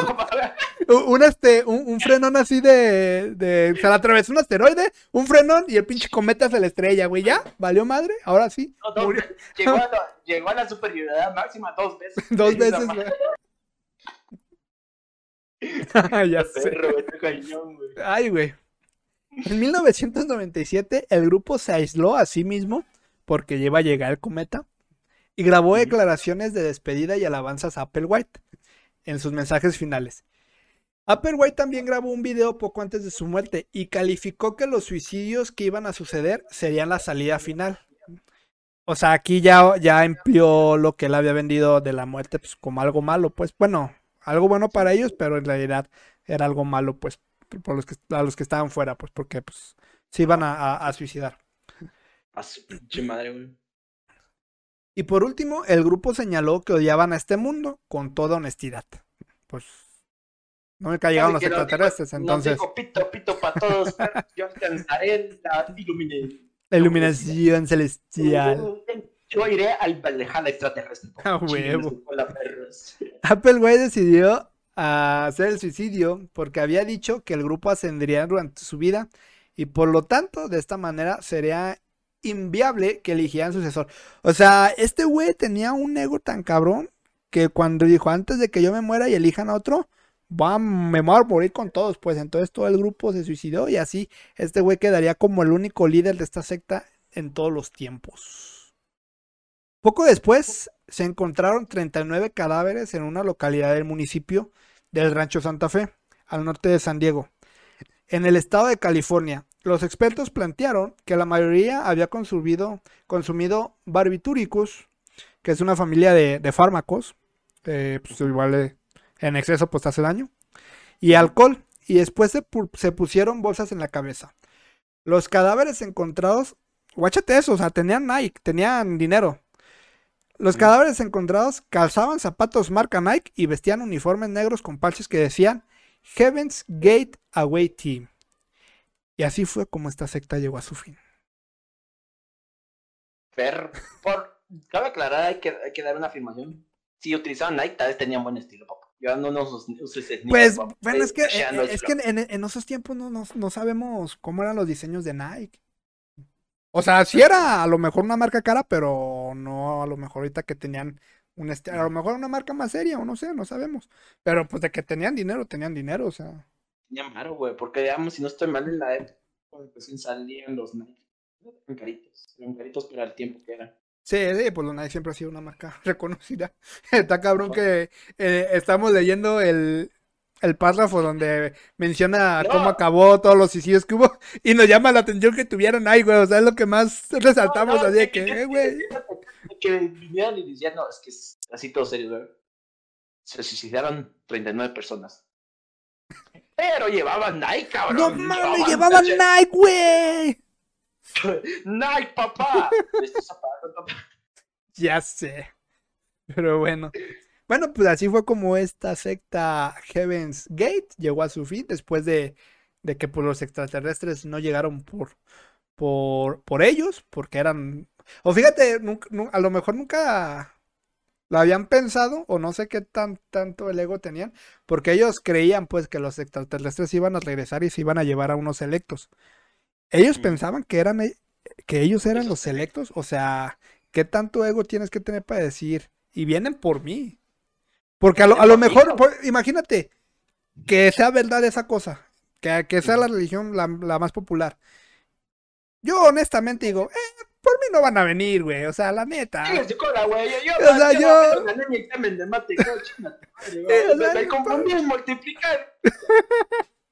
Sí, o sea, yo, yo honestamente digo, ah, por mí no van a venir, o sea, que te vaya bien al vecino, por ti sí, güey, pues eh, a mí me van a dejar aquí. Entonces, pues imagínate, ellos creían que iban a venir por ellos exactamente. Güey, es que si se la creía masacre, güey. Si, digamos, llegaban a ese punto de ser considerados inteligentes, digámoslo así de esa manera. Bueno, terminó muy bien en su inteligencia, güey, lo que en su creencia. A pesar de todo, güey. Pues sí, está un poco... Ah, Increíble. Todo esto es difícil de contar. La historia de la siguiente secta, tanto de sus inicios como su final, es interesante. Y es que entra perfectamente a la segunda definición que el latín nos da, que indica la separación de un grupo. Sí, sí te acuerdas, ¿no? Que decíamos, tiene unas creencias bases y, y se ya salió de otra. otro grupo más grande y se hizo chido. Y esta, pongan atención porque es, es una especie de una cadenita de ese efecto. Y es que en 1929, Víctor Houteff, un inmigrante búlgaro bautizado en la iglesia cristiana adventista del séptimo día, no mames, pinche nombre largo, güey, afirmó que te- tenía... ujú, es, digamos, de esas iglesias, eso de cabe aclarar aquí en, Gua- en Guatemala. Es, es un país muy religioso, güey. Eh, pero de estas iglesias hay un montón acá, güey. También hay un montón de, de ¿cómo se llama? De, de la religión mormona, católica, todo. Sí, sí, acá- acá- acá más, también. güey. Sí, acá. By the way, dan trabajo masacre para construir sus iglesias así. Pues sí, Bueno, dan, dan, dan trabajo, dan trabajo. al menos no me hacen algo bueno. Sí, sí, sí. Bueno, Houteff afirmó que tenía un nuevo mensaje para toda la iglesia y a través del libro La vara del pastor presentó sus puntos de vista. Puntos de vista que los líderes adventistas rechazaron por ser contrarios a las enseñanzas básicas que ellos predicaban. Víctor Houteff y sus seguidores fueron expulsados de la iglesia adventista del séptimo día en noviembre de 1930 y crearon otro grupo ajeno a dicha organización. Aquí es donde se da las- la separación que mencionamos pues en la definición. Eh, tiene la base de, de la religión cristiana adventista del séptimo día a las 5.35 de la tarde. Faltaba que le pusieran hora a esa, a esa, a religión, güey. Fue el séptimo día que caía un día domingo a las 3 de la tarde. Un- 44 Un día nublado mientras el sol o sea, estaba en el octavo meridiano, no sé. En No, pero, 1935, Houteff estable- estableció su cuartel general al oeste de Waco, Texas, y su grupo se hizo conocido como la vara del pastor, que es el título del libro que publicó. Cabe resaltar que aquí parte de, de- de los que pertenecían a- al grupo de, de- de- la iglesia cristiana adventista del séptimo día a las 5.34 de meridiano de, eh, siguieron a Houteff, pues, o sea, sí, los líderes dijeron, eh, tus, tus, tus puntos de vista no van conmigo, pero muchos decían, yo te creo. Está chido, está chido, mira, creo. Está chido, Te está chido. Te, sigo te compro. Jalo, jalo a, a tu religión, Halloween. En 1942 renombró el grupo como Davidianos, indicando la creencia de la restauración del reino davídico de Israel. Eh, que según la Biblia eh, se refiere al, linaje del rey David, o sea, sí se basó en algo, en algo bíblico, pues, eh, o por lo menos tomaron el nombre, pues, que es de David. En 1955, Houteff falleció, pero su grupo permaneció fiel a sus creencias, ahora dirigidos por su esposa Florence. la cual estaba convencida de un apocalipsis inminente. Mas, sin embargo, muchos seguidores dudaban de Florence. Y sumando que no pasó nada del apocalipsis que ella mencionaba, Benjamin Roden formó otro grupo llamado Davidianos de la Rama, el cual lideró en el Monte Carmelo hasta 1978, año en que Benjamin falleció. O sea, ya tenemos otra separación de las separación de la separación de la separación. O sea, y pues, digamos, si venía alguien más con otra idea, con las suficientes personas que creen en ella, también había por, eso te decía al principio que esta es una cadenita de esta definición y es como que, what the fuck, o sea. Así que agarran la definición y la agarran como ellos quieren. Ajá, le dan otro otra interpretación, le agregan alguna otra cosa y, la venden a, sí, a la misma religión. Y hay otros, hay seguidores que dicen, ah, sí, yo te creo y, y pues sí, se crea otro grupo, pues, de eso, como ya vimos. Entonces aquí ya, ya tenemos dos grupos separados de la, de la, de la religión original, que era cuál, sí? Del adventista del séptimo día, de las 5.35, un meridiano, un día nublado. Exacto. Chido, ¿verdad? Se comieron papitas ese día y así todo chido. Hay que mencionarlo. Cuando Benjamin falleció, su esposa Lois Roden fue la, la sucesora de tomar del el liderato del grupo junto a su hijo George, quien después de la muerte Roden tomaría eh, quien después de la muerte de Roden tomaría el puesto en solitario. Puesto que le duró, puesto, o sea, Roden, eh, eh, George, el hijo. O sea, cuando, después de la muerte de, Luis, de, la esposa, George se tomaría el puesto en solitario, que era el hijo de, Benjamin y, y, Lois, de, la, de los que fundaron la segunda separación. Ya me hice bolas, creo. Puesto que le duraría menos de un año a George, ya que Vernon Howell subió al poder y se convirtió en el líder del grupo. Y este Vernon Howell es el nombre que estábamos esperando en esta secta. O sea, todos los demás, no importa. Sí. Fueron, los predecesores, pero no son tan importantes como este güey que se... Pues no diría que este güey es, bueno, sí es importante, pero bueno, ahorita ya vas a ver. Vernon Howell llegó al complejo Waco en 1981, integrándose a la comuna de los Davidianos y siendo bien recibido por los integrantes. A la edad de 20 años, Howell tuvo aventura amorosa. ¿Con quién crees? Luis no, está viva, ¿no? Con Luis Roden. Sí, en ese tiempo estaba viva. Ah, o sea, cuando, cuando, cuando Howell tenía 20 años, Luis Roden estaba viva y tenía más de 60 años y tuvo un amorío entre ellos dos. Ah, perro, este vato no quería formar otra, no quería ser líder de la secta, güey. Este vato estaba buscando Sugar Mommy, ah, pues que espérate. O porque, porque Howell decía, o bueno, quería tener un hijo con ella, ya que él tenía la creencia que ese hijo sería el elegido. Por eso, eh, o sea, aquí es un ganar-ganar. Eres mi sugar mommy, eh, pero yo te doy al elegido, o sea. Imagínate esta madre. Dila, dila, dila. Se te está interrumpiendo, eh, cortando poquillo. En mis huevos tengo al Mesías. Se te... huevos tengo al Mesías. No te los vayas a tragar. Bueno, ya. No, el Mesías en el baño. Ay, güey.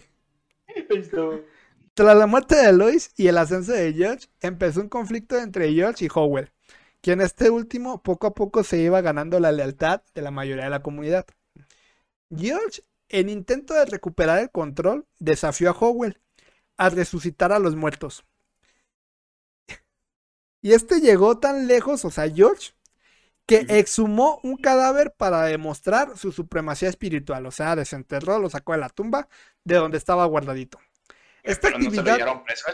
Ahí te va. Esta actividad ilegal hecha por George le dio la oportunidad a Howell de presentar cargos en contra de George. O sea, es como que, eh, este güey se apendejó. Let's fucking go. Más sin embargo, no tenía pruebas suficientes. Por lo que el 3 de noviembre de 1987, Howell realizó una incursión al Monte Carmel, donde estaba George, junto a siete de sus seguidores, que iban equipados nada más y nada menos, anota, lista del súper, con cinco rifles, cinco rifles semiautomáticos calibre 223, dos rifles calibre 22, dos escopetas calibre 12 y casi 400 cartuchos es en municiones.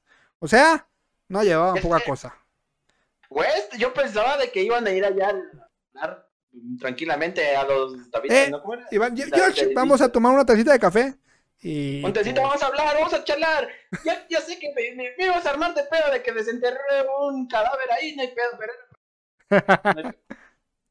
pero pues no, sí. Sí llevaban suficiente material por si, por si se descontrolaba el asunto. Estos vatos iban por una guerra, chingate. Ah, es que ahí te va. Aunque su alegato fue que iban a buscar pruebas, su verdadera intención era retomar el complejo que ahí existía, o sea, donde, donde George predicaba. Por esa razón, Howell y sus siete seguidores fueron llevados a juicio, en donde encontraron, no sé por qué, a los seguidores inocentes.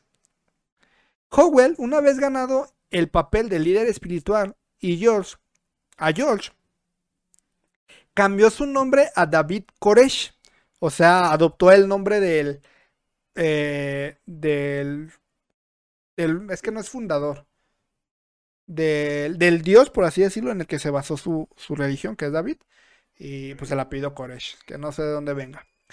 Y consideraba que él había heredado los poderes proféticos de Hotef, que fue el primer fundador de la, de la primera separación, por si no lo recuerdan. Se consideraba el sucesor del rey David, o sea, de Dios, y aseguraba que sus enseñanzas provenían del Espíritu Santo.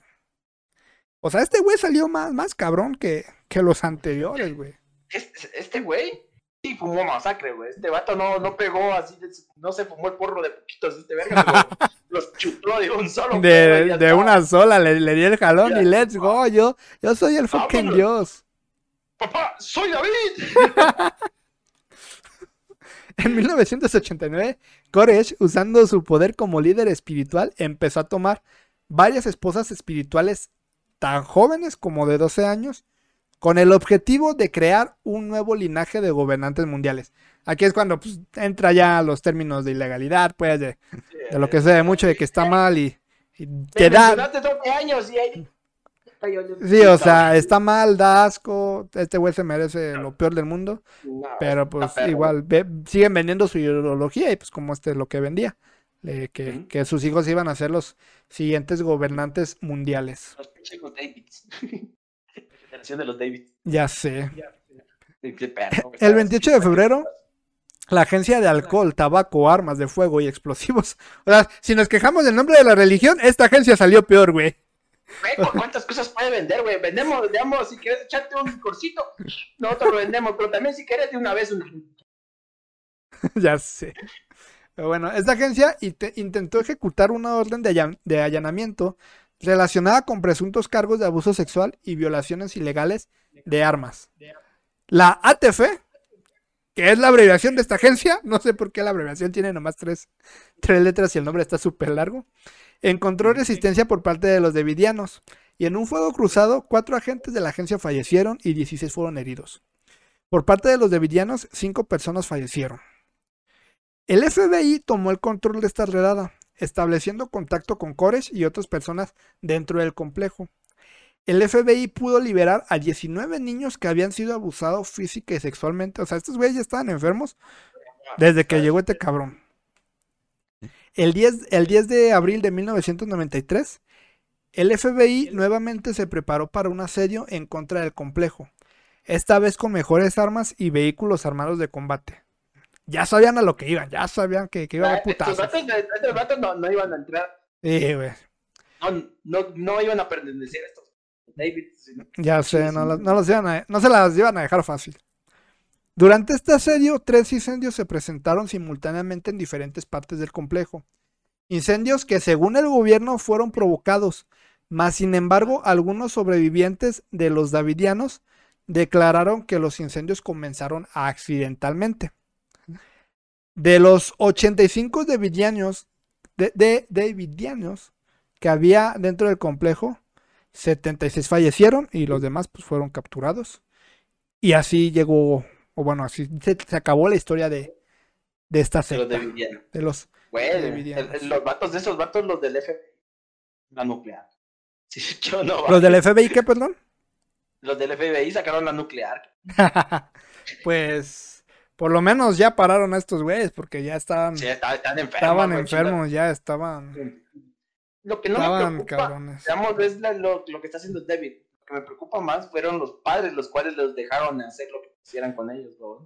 Pues es que volvemos a lo mismo, o sea, manejan un, un, un, este, un sentido de, de lavado de cerebro tan cabrón que, que pues de algún modo convencen al padre, no sabemos si los padres eran, pertenecían a la secta y, o sea, te digo, a lo mejor si nos metemos más en, en alguna secta en sí y entendemos bien todo lo que hacían para lograr el convencimiento, eh, pues podríamos eh, entender qué métodos usaban. Pues ahorita lo estamos viendo por encimita, pero Nomás Pero, contando pues, la historia así por pues. encima sin llegar a cómo fue el contexto. exactamente, pero pues, o sea, ya vimos, por ejemplo, de estas dos sectas que, que hemos estado viendo, ya vimos una que no, su, su creencia no es algo espiritual, sino algo físico de otro mundo.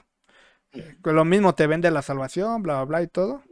Vimos una, una secta que se derivó de una religión eh, y una, y un- y una secta que se derivó de una secta en la misma historia. eh, que ya, ya se mencionó actos ilegales súper asquerosos.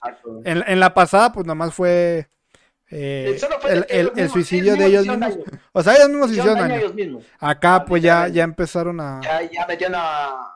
a terceros y, y sí, Ya es un pedo, Pues sí, ni, ni mencionarlo, pues, porque pues sí, los- Ah, las víctimas eran, eran menores de edad. Eh, entonces, pues, pues ya vimos que, que hay de todo, pues, tipo de, de sectas, que sí, la, la verdad, la mayoría hacen cosas que, que no están chidas, pues, aunque no hagan, aunque no le hagan daño a terceros, pues sí, para ellos mismos, pues no, no, no está bien, pues, que, que se hagan daño por creencias de terceros. ¿Está listo para la siguiente secta, sí? Estoy listo, estoy listo, güey. ¿Está listo? Está potente. Pues está déjame te cuento que en 1987, después de volver de la India, donde afirmaba haber alcanzado su objetivo final, la iluminación, que se refiere a entender todo el porqué de las cosas, o sea, ser, ser el cabrón de cabrón, Shoko Asahara, eh, en, en- en el anime le agregan el, el kun al final, ¿no? O el, o el son, No, es que depende, depende. O como- es que ya no somos- Yo no soy muy otaku como podemos ver en tu fondo. Está, el Kun, el Senpai, el, depende. Bueno. Digamos, Kun se le llama como que a un amigo o alguien cercano de a ti, Ah, pero así como que una relación así entre amigos. Entonces no, no le puedo decir Choco a Sahara-kun. Mm, podría ser, podría ser. Realmente Bueno, no- si es tu amigo- Después de que te cuente esto, no vas a querer que sea tu amigo. Dale, a ver. Bueno, Shoko Asahara empezó a ganar seguidores y discípulos de forma exponencial porque él vendía que ya había alcanzado la iluminación. Y debido a que eh, tenía, mm, empezó a crecer en seguidores, Shoko intentó registrar el grupo As- Aum Shin- Shinrikyo, espero pronunciarlo bien, porque es japonés, pero las autoridades le, le negó este este estatus de organización religiosa, eh, no sé, porque no cumplía los puntos, no, no, no, no encontré bien la información, eh, y congelaron el proceso del registro.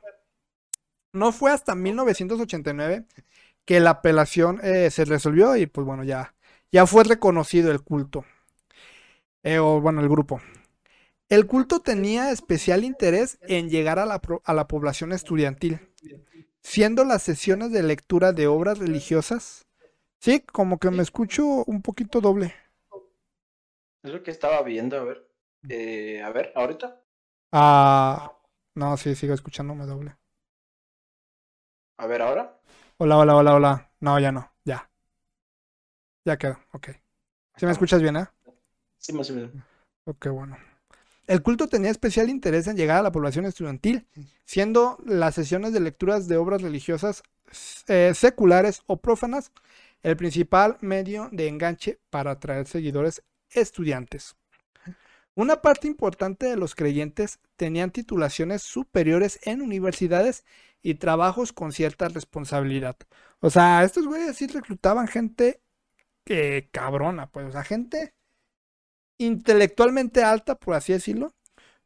porque, ajá, o sea, porque tenían saber cómo es que lograba, cómo lograban convencer a esas personas de que Eso es lo que me llamó la atención de esta secta. En, en las pasadas eh, podríamos suponer que, eh, que las personas que, que se adentraban a, la, a las sectas mencionadas pues no tenían un cierto nivel, no, no, no quiero decir que sean tontos, pero un cierto nivel de razonamiento, pues, como para tener, eh, ajá, tener controlado lo que decían los demás. No un nivel académico. Es que no, no, no, necesariamente la, eh, académico, no creo que sea la respuesta, la palabra correcta, porque eh, no por tener un título es eres eres tienes un razonamiento estable, pues hay muchas personas que no tienen un título y son capaces de razonar. Pero sí te da como un estatus de que por lo menos no eres tan fácil de convencer, entre comillas. Entonces a mí me llamó, cuando leí esta secta, sí me llamó esa, ese punto me llamó bastante la atención porque sí es como que, güey, sí, ¿cómo fue que, que se adentraron? Pero bueno. Pero a pesar de que pues, eran güeyes chingones, las predicciones de Aum obligaba a salir totalmente de las situaciones ya mencionadas, dejar a sus familias o integrarlas en Aum y abandonar toda actividad anterior dentro de la sociedad. O sea, a pesar de que fuera súper chingón en la sociedad, si querías pertenecer a Aum, te olvidabas de todo, güey.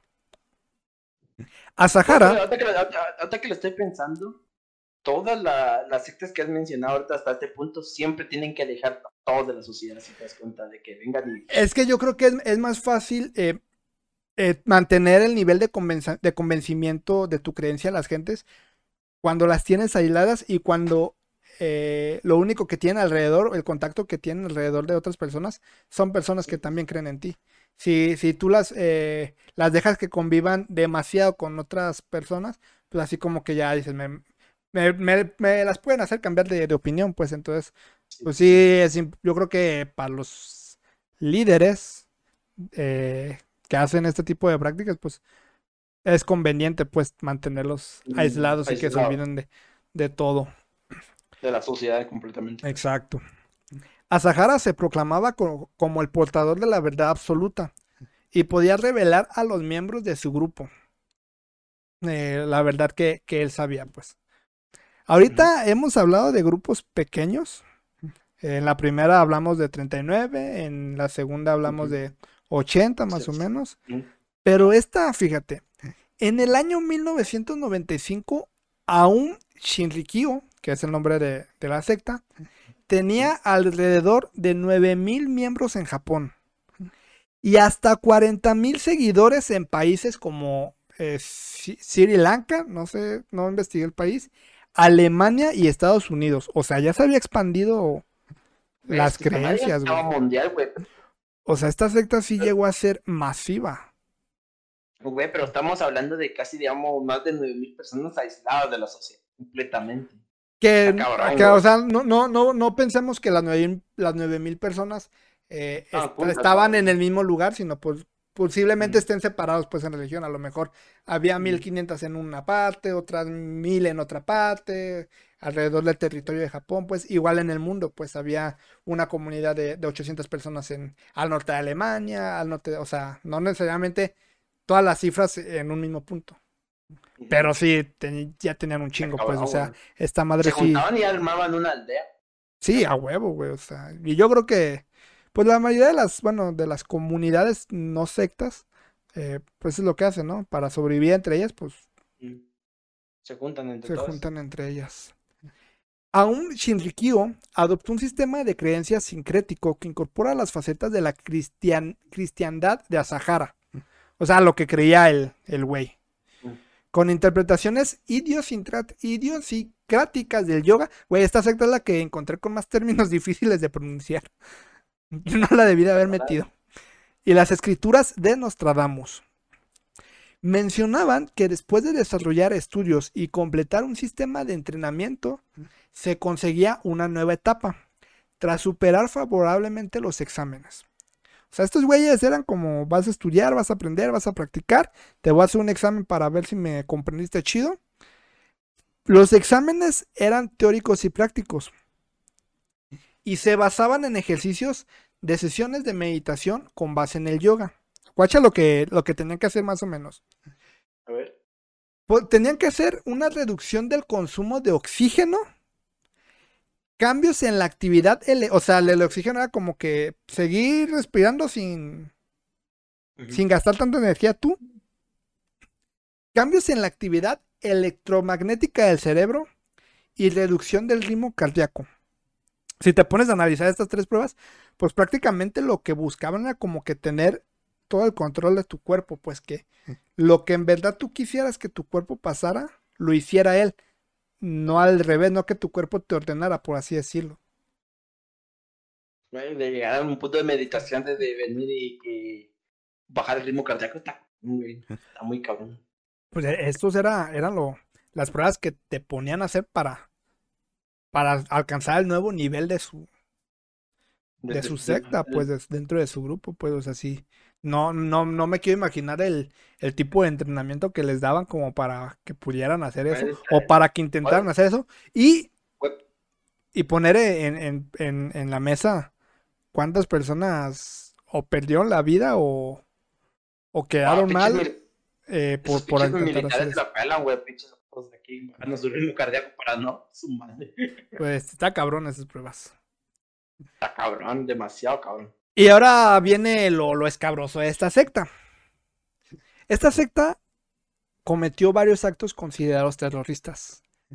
En 1994, en, las- en la ciudad de Matsumoto, miembros de AUM liberaron gas sarin, que es un gas tóxico, matando a 13 personas. El 20 de marzo de 1995, cinco integrantes colocaron bolsas plásticas llenas de sarín en estado líquido en las vagones del metro de Tokio. Como resultado, murieron 13 personas y más de 6.000 resultaron intoxicadas.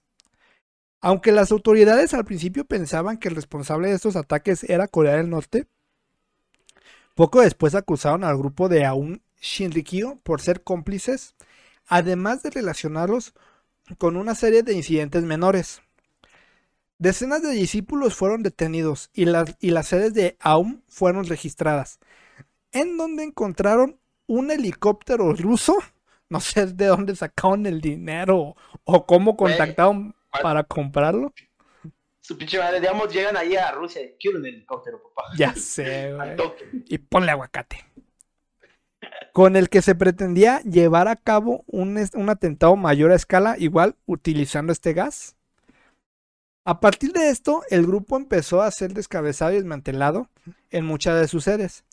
La organización fue prohibida y se consideraron a varios integrantes, eh, se condenaron, perdón, a varios integrantes eh, con la pena de muerte.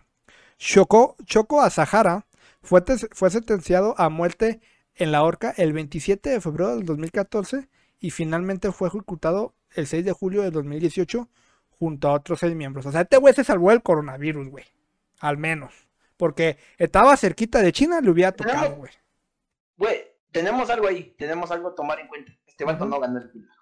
Este vato no ganó el gulag. Ya sé, güey. Pero, ¿qué crees de esta secta? ¿Qué pasó? En el 2000, Fumhiro Hoyu cambia el nombre del grupo a Aleph, en el que se reniega los atentados, pide perdón por lo hecho y se niega la posibilidad de entrar a los, miembro- a los miembros de AUM que estuvieran vinculados a los ataques y también creó un fondo de compensación para víctimas. Mas, sin embargo, se mantienen muchos de los textos de Asahara como referencias doctrinales. O sea, esta secta ya no como Shoko Asahara, eh, como Aum Chirikyo, ya con el nombre de Aleph, pero esta secta sigue vigente en nuestros tiempos. eh, predicando lo mismo que Asahara, o sea, no, no haciendo los mismos atentados que Asahara, pero sigue predicando Pero, con los mismos. Lo mismo. Lo Ajá, mismo. con- Es que así como que de- decir de que. No, no va a terminar, digamos, como, como término de guerra. Ya no se hace la guerra, pero se sigue predicando que se- Ajá, o sea, por así decirlo. Que bueno, o sea, en este caso, No, no, ahorita no está afectando a nadie. Pues, Exactamente, o sea, por lo menos el, el güey que tomó el, el mando de líder, por lo menos dijo, ok, lo que hicieron nuestros... Es como, por ejemplo, bueno, no sé si mencioné esto, pues como por ejemplo, pues igual la, la, la, iglesia cristiana católica a lo largo de la historia también tiene eh, mm. eh, etapas oscuras, es donde han tenido momentos violentos en contra de... De, la de, la cruzada, exactamente. Entonces llega un punto en que dice que, que no sé si la iglesia lo ha dicho, pero que diga, ¿saben qué?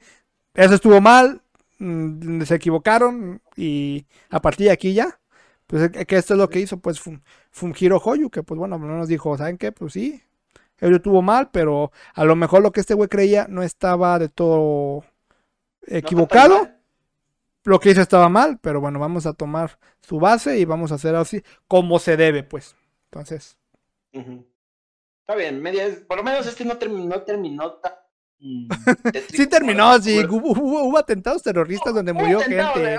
O sea, sí, sí terminó mal, o sea, también. Sí, terminó mal, pero no, no finalizó como tal. Como las otras dinastías terminaron, los de se murieron y ya. Pues es que también, imagínate, donde se hubieran muerto todos los, los que pertenecían a la secta, no mames, eran 40 mil, güey. No mames, güey, es un escándalo mayor, güey. Pinche suicidio colectivo, no mames, güey. Hablando de eso, te, te voy a recomendar un, un anime, se las voy a recomendar los que escuchen esto, que se llama Babilón, güey. ¿Cómo? Babilón. Babilón. Baby, Babylon, así como ah, es una referencia a Babilonia. Pero hazte cuenta que en ese anime la sinopsis está de que un vato llega, llega al poder de Japón y este vato tiene el poder de convencimiento de que el, matarse sea legal. A la madre. el, suicidarse sea pues el, pero así, así cualquiera, o por ejemplo como la cualquier persona, cualquier persona de que ah, venga y quiera matarse y que digamos el gobierno tenga que darle las facilidades para hacerlo. A la madre. Y así va, y así va con un poder de convencimiento a la gente.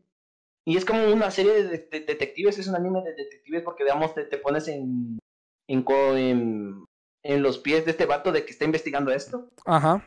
Pero el final no fue lo mejor que se le pudo haber dado, pero todo el trayecto del anime es muy bueno, muy demasiado bueno, digamos, tiene ahí, y hasta los mismos pósters, digamos, ya si algún día lo ven y digamos en otro podcast hablamos sobre este anime, tiene hasta referencias en los pósters, literalmente, cuando... Eh, no lo voy a spoiler más, tienen que verlo. Ok, pues ahí está la recomendación. ¿Babylon? Babylon, Babylon. Así Babylon. A la madre. Llegamos al momento de contar una de las sectas más conocidas, una secta que cometió varios asesinatos y que era liderada por un psicópata que solo quería su beneficio. Mm, ya, ya, creo Dale. Después de una vida complicada, con una niñez, con un padre biológico ausente, una madre que era parte de la vida galante y tras pasar por varios reformatorios y ser arrestado varias veces por distintos delitos como fraude y robo, Charles Manso se instaló en San Francisco el año 1967 para intentar mejorar su rumbo, sacando su lado místico y tratando de ganarse la vida como músico. Mientras se rodeaba de seguidores alucinados que encontraban un mensaje importante a las palabras de Manso. Mientras este aprovechaba el verano del amor, donde conseguía seguidores hippies que asistían a diversos festivales.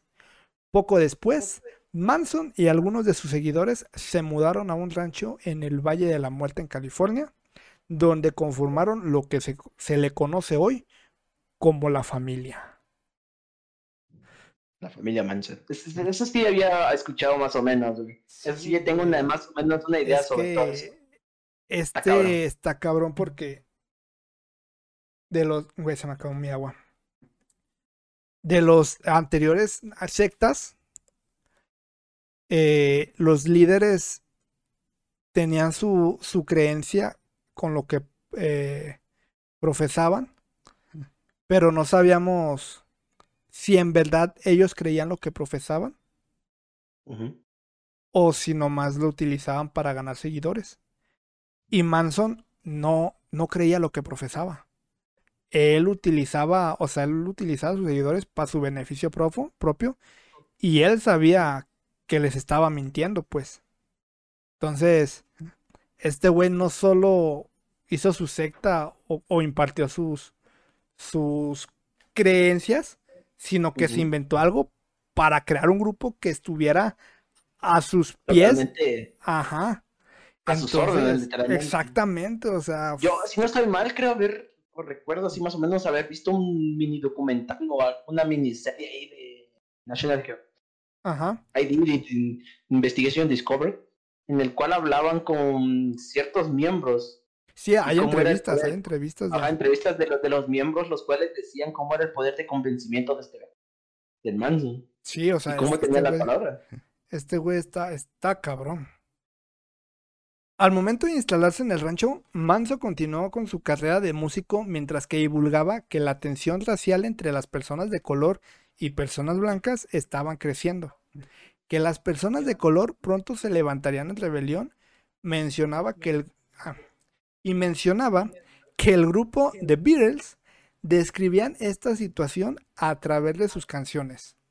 A este movimiento que Manso mencionaba eh, y que, decía que estaba por ocurrir, le llamó el Helter Skelter, que era, él decía pues que, iba a haber una, una, rebelión de las personas de color contra los, eh, los las personas eh, blancas y que ese era el inicio del apocalipsis. Pues era, su profecía. Que qué desmadre. Y, y, decía que los Beatles sabía, pues, o sea, no mames. Pues bueno, este güey era músico. No, espérate, espérate, espérate. ¿Ibas a mencionar a los Billies qué? Ibas, te amo, los Billies haciendo sus cancioncitas así bien tranquilas y manso. Ahí lo dice, güey, va a haber el apocalipsis entre personas blancas y personas de color. Ah, pues. Chile. Espérate un poquito. En el siguiente párrafo lo menciono.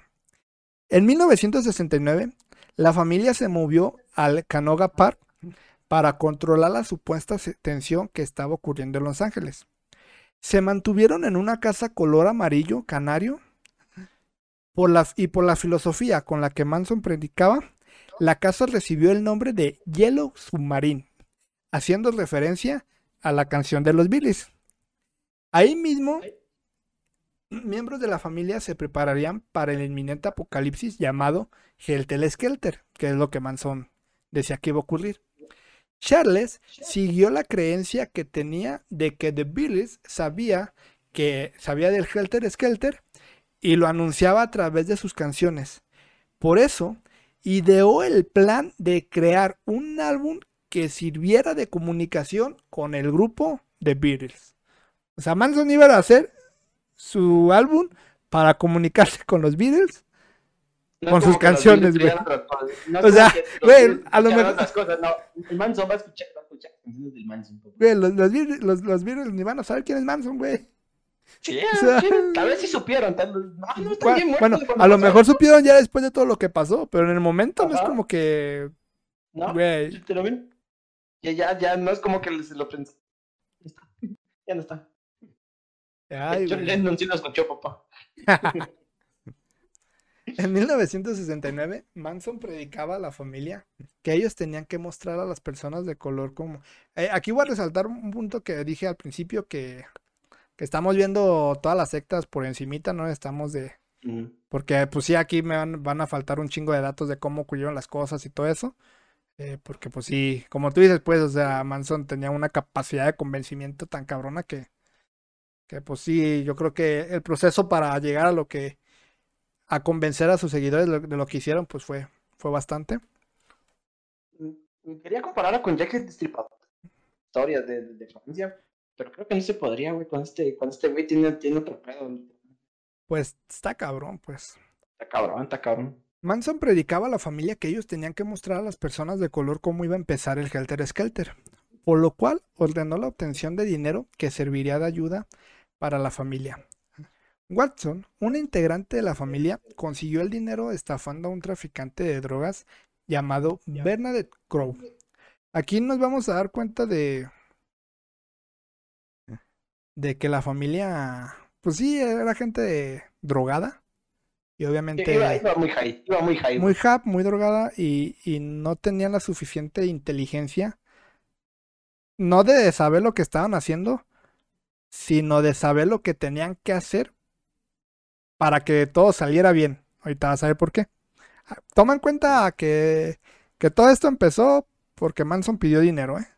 O sea, y bueno, así tienen que acordarse de, de lo que lea a partir de ahora. Tienen que acordarse de todo porque, digamos que pues, es una cadenita, una bola de nieve que poco a poco iba creciendo, pues. Sí, iba más grande. Watson, un integrante de la familia, consiguió el dinero estafando a un traficante de drogas llamado Bernard Crow. Este, al darse cuenta de la estafa, amenazó con acabar con todo el mundo que se encontrara en el rancho donde la familia se encontraba. El primero de julio, Manson disparó a Crow en su apartamento. Y aunque Manson lo disparó por, las amenazas, pues. Y aunque Manson creyó que Crow había muerto poco después a través de un informe de las noticias televisivas que anunciaban el descubrimiento del cuerpo de un integrante del partido Pantera Negra, se dio cuenta que Crow había sobrevivido, además de creer que Crow pertenecía a dicho partido, cosa que no era así. Voy a poner en contexto esto porque aquí deriva el principio del fin de la secta, por así decirlo. Eh, Manson quería dinero, Watson, un integrante, estafó a Bernard Crow, un narco, un narcotraficante. Amenazó a la familia. Manson por las amenazas fue, le disparó, pensó que lo mató. Después por un noticiero, que un noticiero que, que sacó la noticia de, de, la muerte de un miembro de, de, las Panteras Negras, se dio cuenta, no sé, a lo mejor salió ahí, se dio cuenta que Crow estaba vivo. Y como estaba en la eh, metido en la noticia del fallecimiento de un güey de las Panteras Negras, pensó que pertenecía a ese grupo y no era así. Con ese pensamiento, Manso regresó al rancho y se preparó para las posibles represalias que el partido Pantera Negra pudiera llegar a hacer en su contra. Mientras que esto sucedía, el 25 de julio, Manson envió a algunos miembros de la familia a la casa del músico Gary Hinman para persuadirlo de que les, les diera el dinero que según Manso había heredado. Los miembros de la familia mantuvieron como rehén a Gary durante dos días, durante los cuales Manson apareció con un cuchillo y cortó la oreja de Hinman y siendo asesinado por otro miembro de la familia atendiendo las peticiones de Manson. Antes de abandonar el lugar, el grupo utilizó la sangre de Gary para dibujar en la pared Political Piggle y dibujar una, una pata de pantera, símbolo del partido Pantera Negra para implicarlos. O sea... Eh, pensaban demasiado sus crímenes, No, espérate. Según ellos, ahorita vas a ver por qué. Eh, pero sí, eh, se, ve la intención que de Manson, pues queda como que, bueno, con una idea falsa de que el güey de el narco pertenecía al grupo de las pantallas negras, con esa idea falsa porque no era cierto, él quería implicar al grupo de las Panteras Negras en un suicidio para que para que no se sintiera amenazado este Charles Manson. Pero Bouselli Be, Beausel, Beausoleil, perdón, Beausoleil, Beausoleil, quien fue miembro, quien fue el miembro de la familia que asesinó a Gary, fue detenido por la policía el 6 de agosto. Guacha, por eso te decía, que no están medio coordinados mentalmente, o no sé. Después de haber sido sorprendido conduciendo el coche de Gary, que es el músico que asesinaron, y que la policía encontró el arma homicida en el vehículo. O sea, güey, te llevas el coche. Nos damos, cuenta de que no eran tan inteligentes. Es, lo que te decía. Tuvo buena intención de que vinieran y hicieran tanto desmadre para que viniera rato. Se va en, la, en, el carro del muerto. Es lo que te decía, güey. Lo mató. No, no, no la Es casi como que viniera, que solo faltaba que este vato se fuera enfrente a la policía. Ándale. Enfrente a la policía. Oiga, ¿sabe qué? Fíjese que acabo de matar a este güey. Ya está, ¿verdad? Aquí está, aquí está el arma homicida, aquí está su carro y ya, ya me preso. Ya me voy. Ah, cabrón, me van a detener. ¿Por qué? ¿Por qué? ¿Yo qué hice? ¿Yo qué hice? Manson dijo a sus discípulos dos días después, ha llegado el momento del Helter Skelter. El 8 de agosto, Manson ordenó a su grupo que fueran a una casa y destruyeran totalmente a todo mundo de la manera más horripilante que pudieran. A la casa llegaron, a la casa que llegaron, vivía la actriz Sharon Tate, que estaba embarazada de ocho meses, su amigo Jay Severin, que era famoso peluquero de las estrellas, un amigo de Polanski, que es el esposo, Polanski es el esposo de Sharon, pero en ese momento se encontraba en Inglaterra, y un guionista llamado Wojciech Fajkowski y su novia Abigail Folger, quien era heredera de la empresa de Café Folgers. O sea, estaba la gente que estaba en esa casa, está pesada. Era, era pudiente, era gente pudiente. A partir de aquí, sí, de donde saqué esta información, solo copié y pegué, no leí. O sea, no sé lo que voy a leer. Mis... las reacciones van a estar... Exactamente. Va a estar perro todo lo que se viene Porque... Sí, o sea, vi que empecé a leer esto un poquito y vi que describían todo y vi los, los, los párrafos tan grandes y dije, madres, güey. Entonces, copié y pegué. Y pues vamos a ver, vamos a ver, qué dice. Los miembros de la familia Manson salieron en el automóvil de Tex Watson. Cuando el grupo de asesinos llegó a la entrada de la propiedad, Watson, que había estado en la casa en al menos una ocasión, o sea, eran conocidos, subió a un poste a un poste de teléfono cerca de la puerta y cortó la línea telefónica en la medianoche del 9 de agosto de 1969.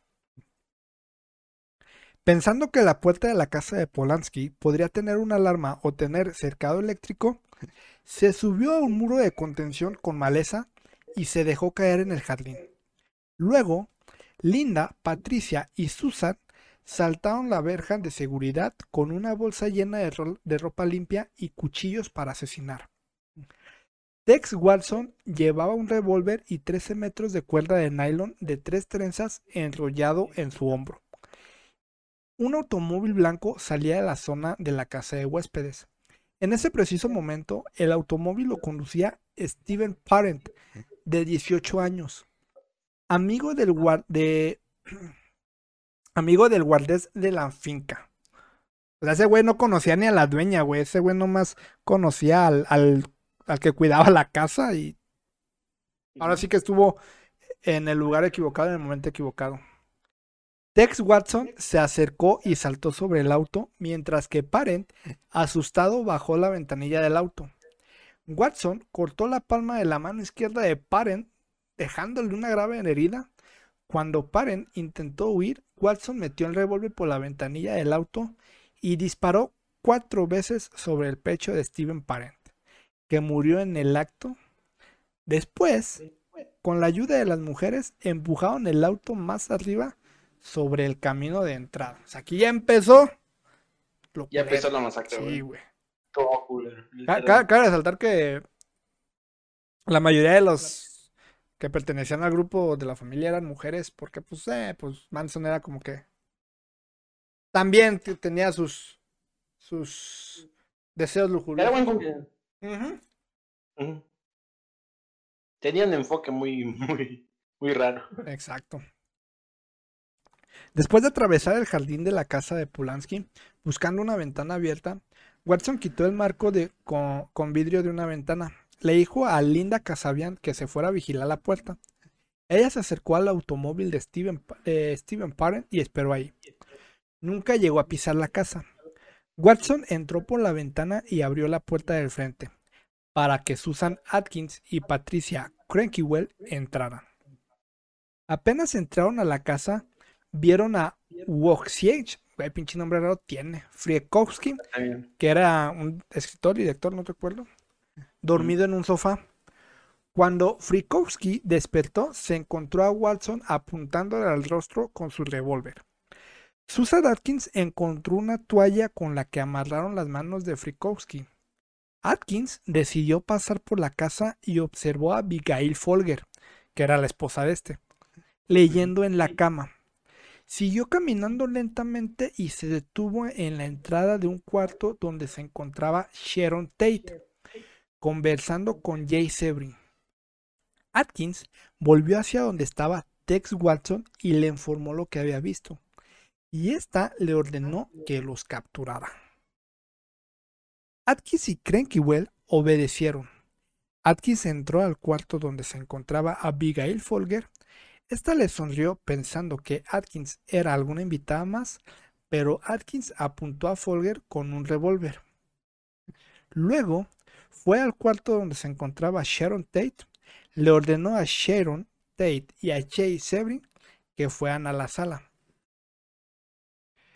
Tex Watson les ordenó a los cuatro acostarse boca abajo en el suelo, ya los tenían capturados. Severin les dijo que consideraran el, avanzado estado de embarazo de Sharon Tate y esto les permitió, perdón, y estos les permitieron sentarse a la actriz. Ah, qué buena onda, güey, o sea, te, voy a te, voy a matar, pero descansa, no, no, no, no le vaya a pasar algo al bebé antes de que. Ahí podemos decir que dónde se sentó. ¿En dónde te sentaste, Sharon? En un momento de descuido, Jay Sebring intentó quitarle el revólver a Watson, pero este le disparó en el torso. Sebring se desplomó en el suelo y Watson cometió a partir su rostro, rompiéndole el tabique nasal y la cuenca de, unos, de uno de sus ojos. ¡Ah, la madre! Su pinche madre, cabrón. Watson les exigió que le entregaran todo el dinero a Abigail Folger. Le entregó 70 dólares, mientras que Frikowski seguía atado en el sillón. Watson ató a las mujeres y al inconsciente Jay Sebring. Luego arrojó un extremo de la cuerda sobre la viga de madera que atraviesa el salón. Susan Atkins se colgó de la cuerda. Watson ordenó a Atkins que, matara a Frikowski. Cuando Atkins estaba a punto de hacerlo, Frikowski logró zafarse y agarrándola por el cabello la golpeó en la cabeza. Durante la lucha, Atkins logró apuñalarlo cuatro veces en una pierna y dos en la espalda. De alguna forma, el cuchillo cayó y se enterró en el brazo del sofá de la sala de estar de la casa. Watson le disparó a Frikowski, pero este seguía con vida. Este güey, no mames, pinche zombie, güey. este vato se la rifó. Sí, güey. Watson golpeó a Frikowski en la cabeza con la culata del revólver tan fuerte que rompió parte del revólver. No mames, este güey era Terminator. O sea, sobrevivía a todo, güey. Destruía armas. No, pinche. Puro de matar. Abigail Folger, aún ilesa, logró zafarse y correr hasta la entrada de la casa. Y comenzó a gritar pidiendo ayuda. Patricia Krenwickel le persiguió. Watson, mientras apuñaló cuatro veces más a Jay Sebrin y luego corrió a buscar a Abigail Folger, alcanzó primero a Abigail Folger y brincó sobre su cuerpo. Entre Cranky, güey, o sea, toda un pinche escena de acción, güey, estamos leyendo. güey, está, está mero, mero loco de esa situación, güey. Está demasiado, demasiado, güey. Está muy difícil de imaginar, güey. Ya sé. Entre Krenwickel y Watson apuñalaron a Folger, a la madre Folger, 28 veces en el jardín. Mientras Frikowski, eh, agonizando, logró salir de la casa pidiendo ayuda. Frikowski logró salir hasta el exterior, cerca del lugar donde estaba Linda Kasabian. Frikowski se puso en pie y se recostó contra el poste, eh, contra el poste de la luz. Linda Kasabian y Frikowski se miraron fijamente por varios segundos. Güey, ah, es una escena como, como el Goku, güey. Cuando está Freezer enfrente y antes de que se armen los putazos, güey. Hasta que cayó al suelo. Ah, no hubo necesidad de putazos. Ah, no, no, no, no, no hubo putazos. Watson corrió hasta Frikowski y le dio 51 puñaladas para asegurarse, güey. No, no güey, se, se, pasó, güey. Una, para, una por cualquier cosa, otra por cualquier cosa, otra por Che madre. Ya sé, güey. No mames. Abigail Folger, aún con vida, logró ponerse de pie y caminar hasta el área de la piscina, pero luego caería muerta al suelo. Linda Carsabian, horrorizada con lo que había hecho sus compañeros, corrió hasta el auto de Watson y pensó en huir, pero se arrepintió. Sharon Tate, ilesa, amarrada al cadáver de Jay Severin, intentó huir, pero fue descubierta por Susan Atkins.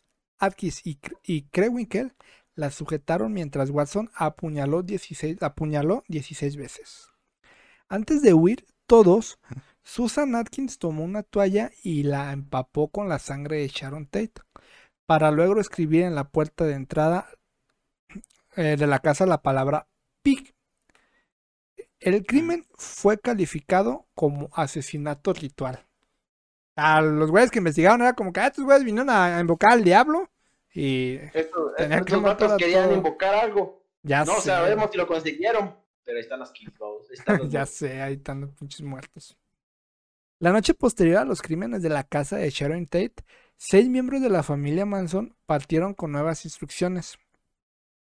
Los cuatro protagonistas del evento anterior fueron acompañados por Leslie Van Houten, Steve Dennis Grogan, el propio Manson, disgustado por el modus operandi de sus adeptos de la noche anterior. O sea, no le gustó la escena de acción, güey. Ella quería, él quería llegar, hacer las cosas, un minuto, vámonos, unas pinches pizzas en el camino. El cual consideraba ruidoso y poco eficiente.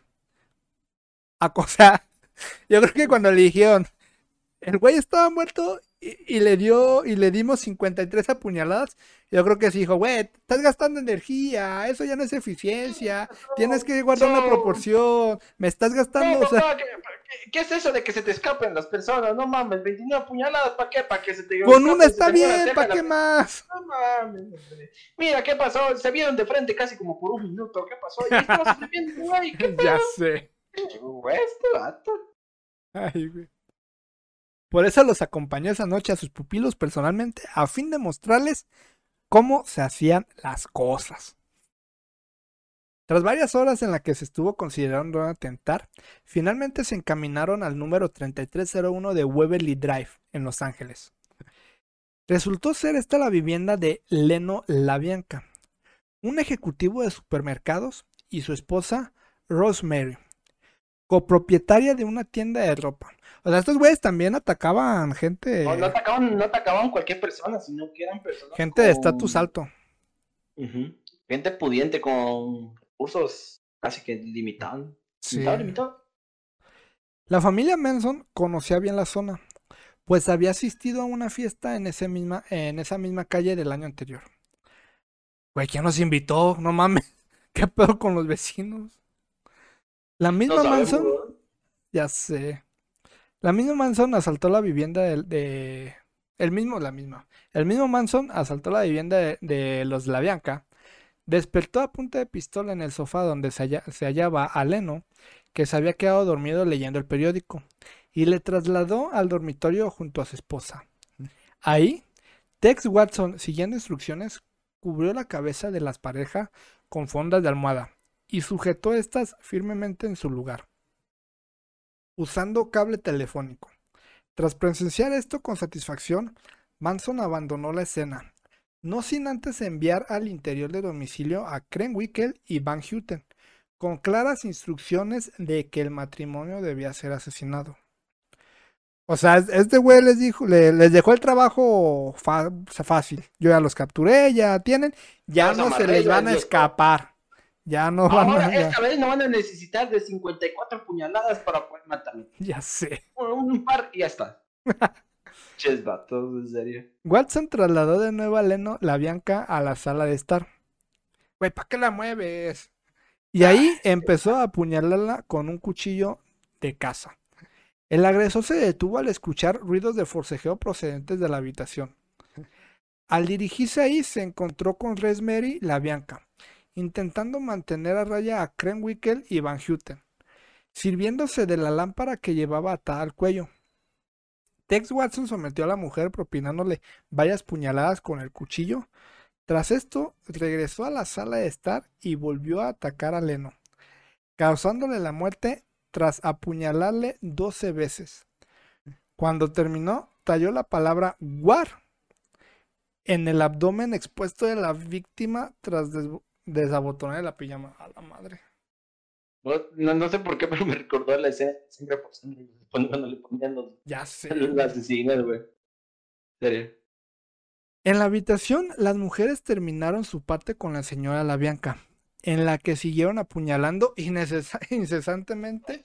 En la, en, la, eh, en la autopsia se encontraron hasta 41 heridas de arma blanca. O sea, no aprendieron, güey. No ¿Me pelearon, güey. Manson les dijo, "Eh, eso no es eficiente, eso es gasta de energía, trabajas de más, no me está conveniendo. Y estos, no, les valió madre. No, pinches sádicos, güey. Ya de por sí todos están Ya de por sí todos, ¿qué? Están todos enfermos estos vatos pensando. Ya sé, güey.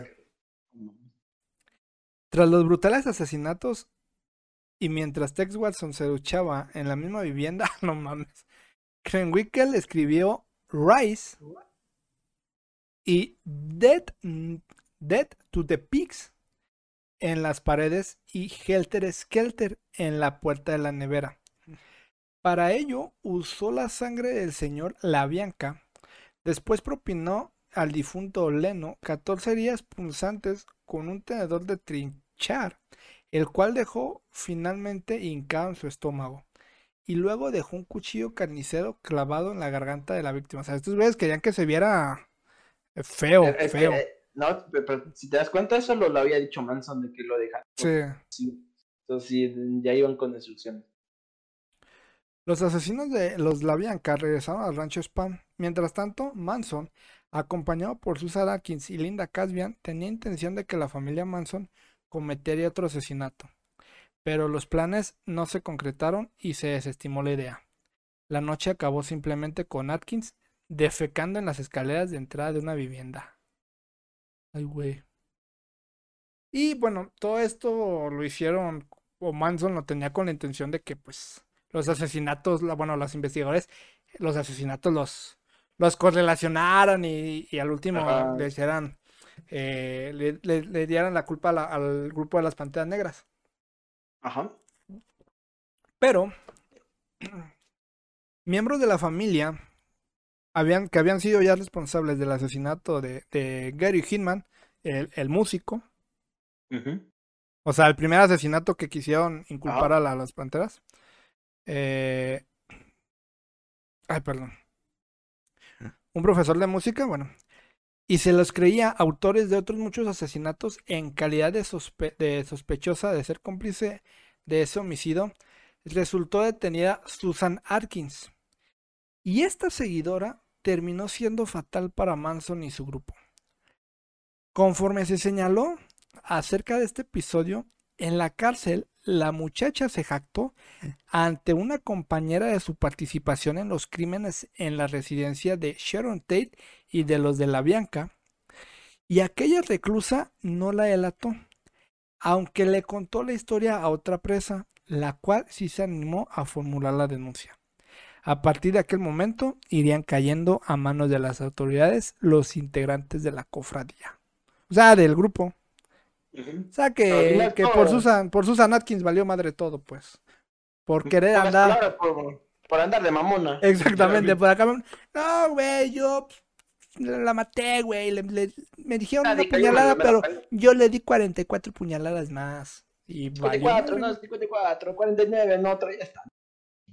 Pinches y, pues esa es la historia de la secta La Familia, la más conocida, como habíamos dicho.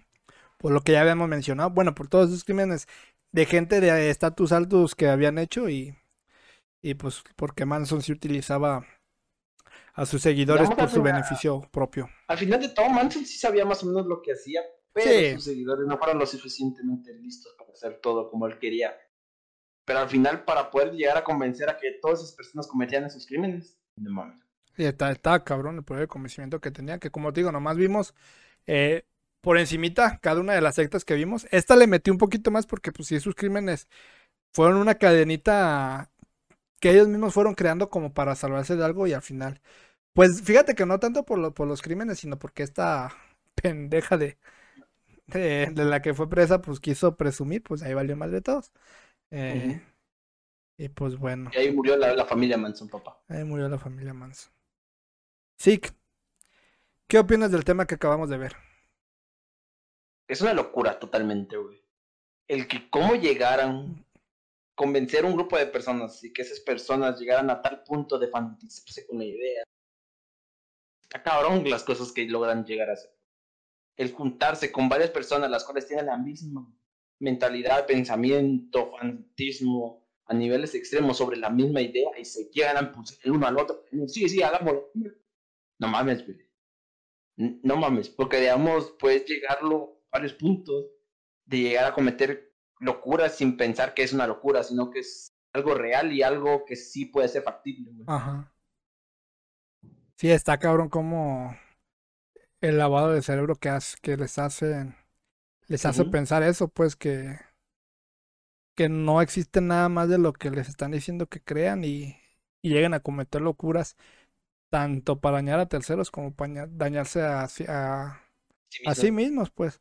Que igual, o sea, aunque no físicamente, pues dañen a terceros, pues sí hay familias, amigos que sufren al ver que algún conocido no está en sí en sus cinco sentidos y, y está haciendo cosas. normal. Exactamente. Está cometiendo actos los cuales no, son buenos, realmente. Pues sí, estas prácticas que hacen estos grupos que como los conocemos, eh, sectas, pues sí, son bastantes radicales, bastantes eh, fuera de lo común, bastantes malos para la mayoría. Y, pues hay que estar atentos porque como tú viste, como tú al principio pusiste el, el ejemplo de, de, la cartulina, que muchos dicen un color y llega un punto en el que todo se convence de decir, bueno, más bien todos los nuevos que no saben el contexto, que llegan se convencen de decir el mismo color y... aunque pues, no sea ese color. Aunque no es ese color, o sea, te das cuenta de, de que sí somos, aunque no lo queramos aceptar, pues llega un punto en el que somos vulnerables para seguir a un cierto grupo de personas. podemos llegar a ser muy fácil influenciados por una persona. Y dependiendo de quién sea esa persona, puede utilizar esa influencia de muy mala manera. Exactamente. Pero bueno, sí, hasta aquí llega en esta ocasión mi contando cosas. Espero que les haya gustado, que te haya gustado, Zik. Y pues nos esperemos, nos, nos veremos en el siguiente contando cosas, que ya veremos qué cosas les contaremos. Y pues espero que tengan una excelente semana, un excelente día y nos vemos hasta la próxima. Bye bye. Bye, bye bye. Cuídense mucho. Nos vemos en la próxima.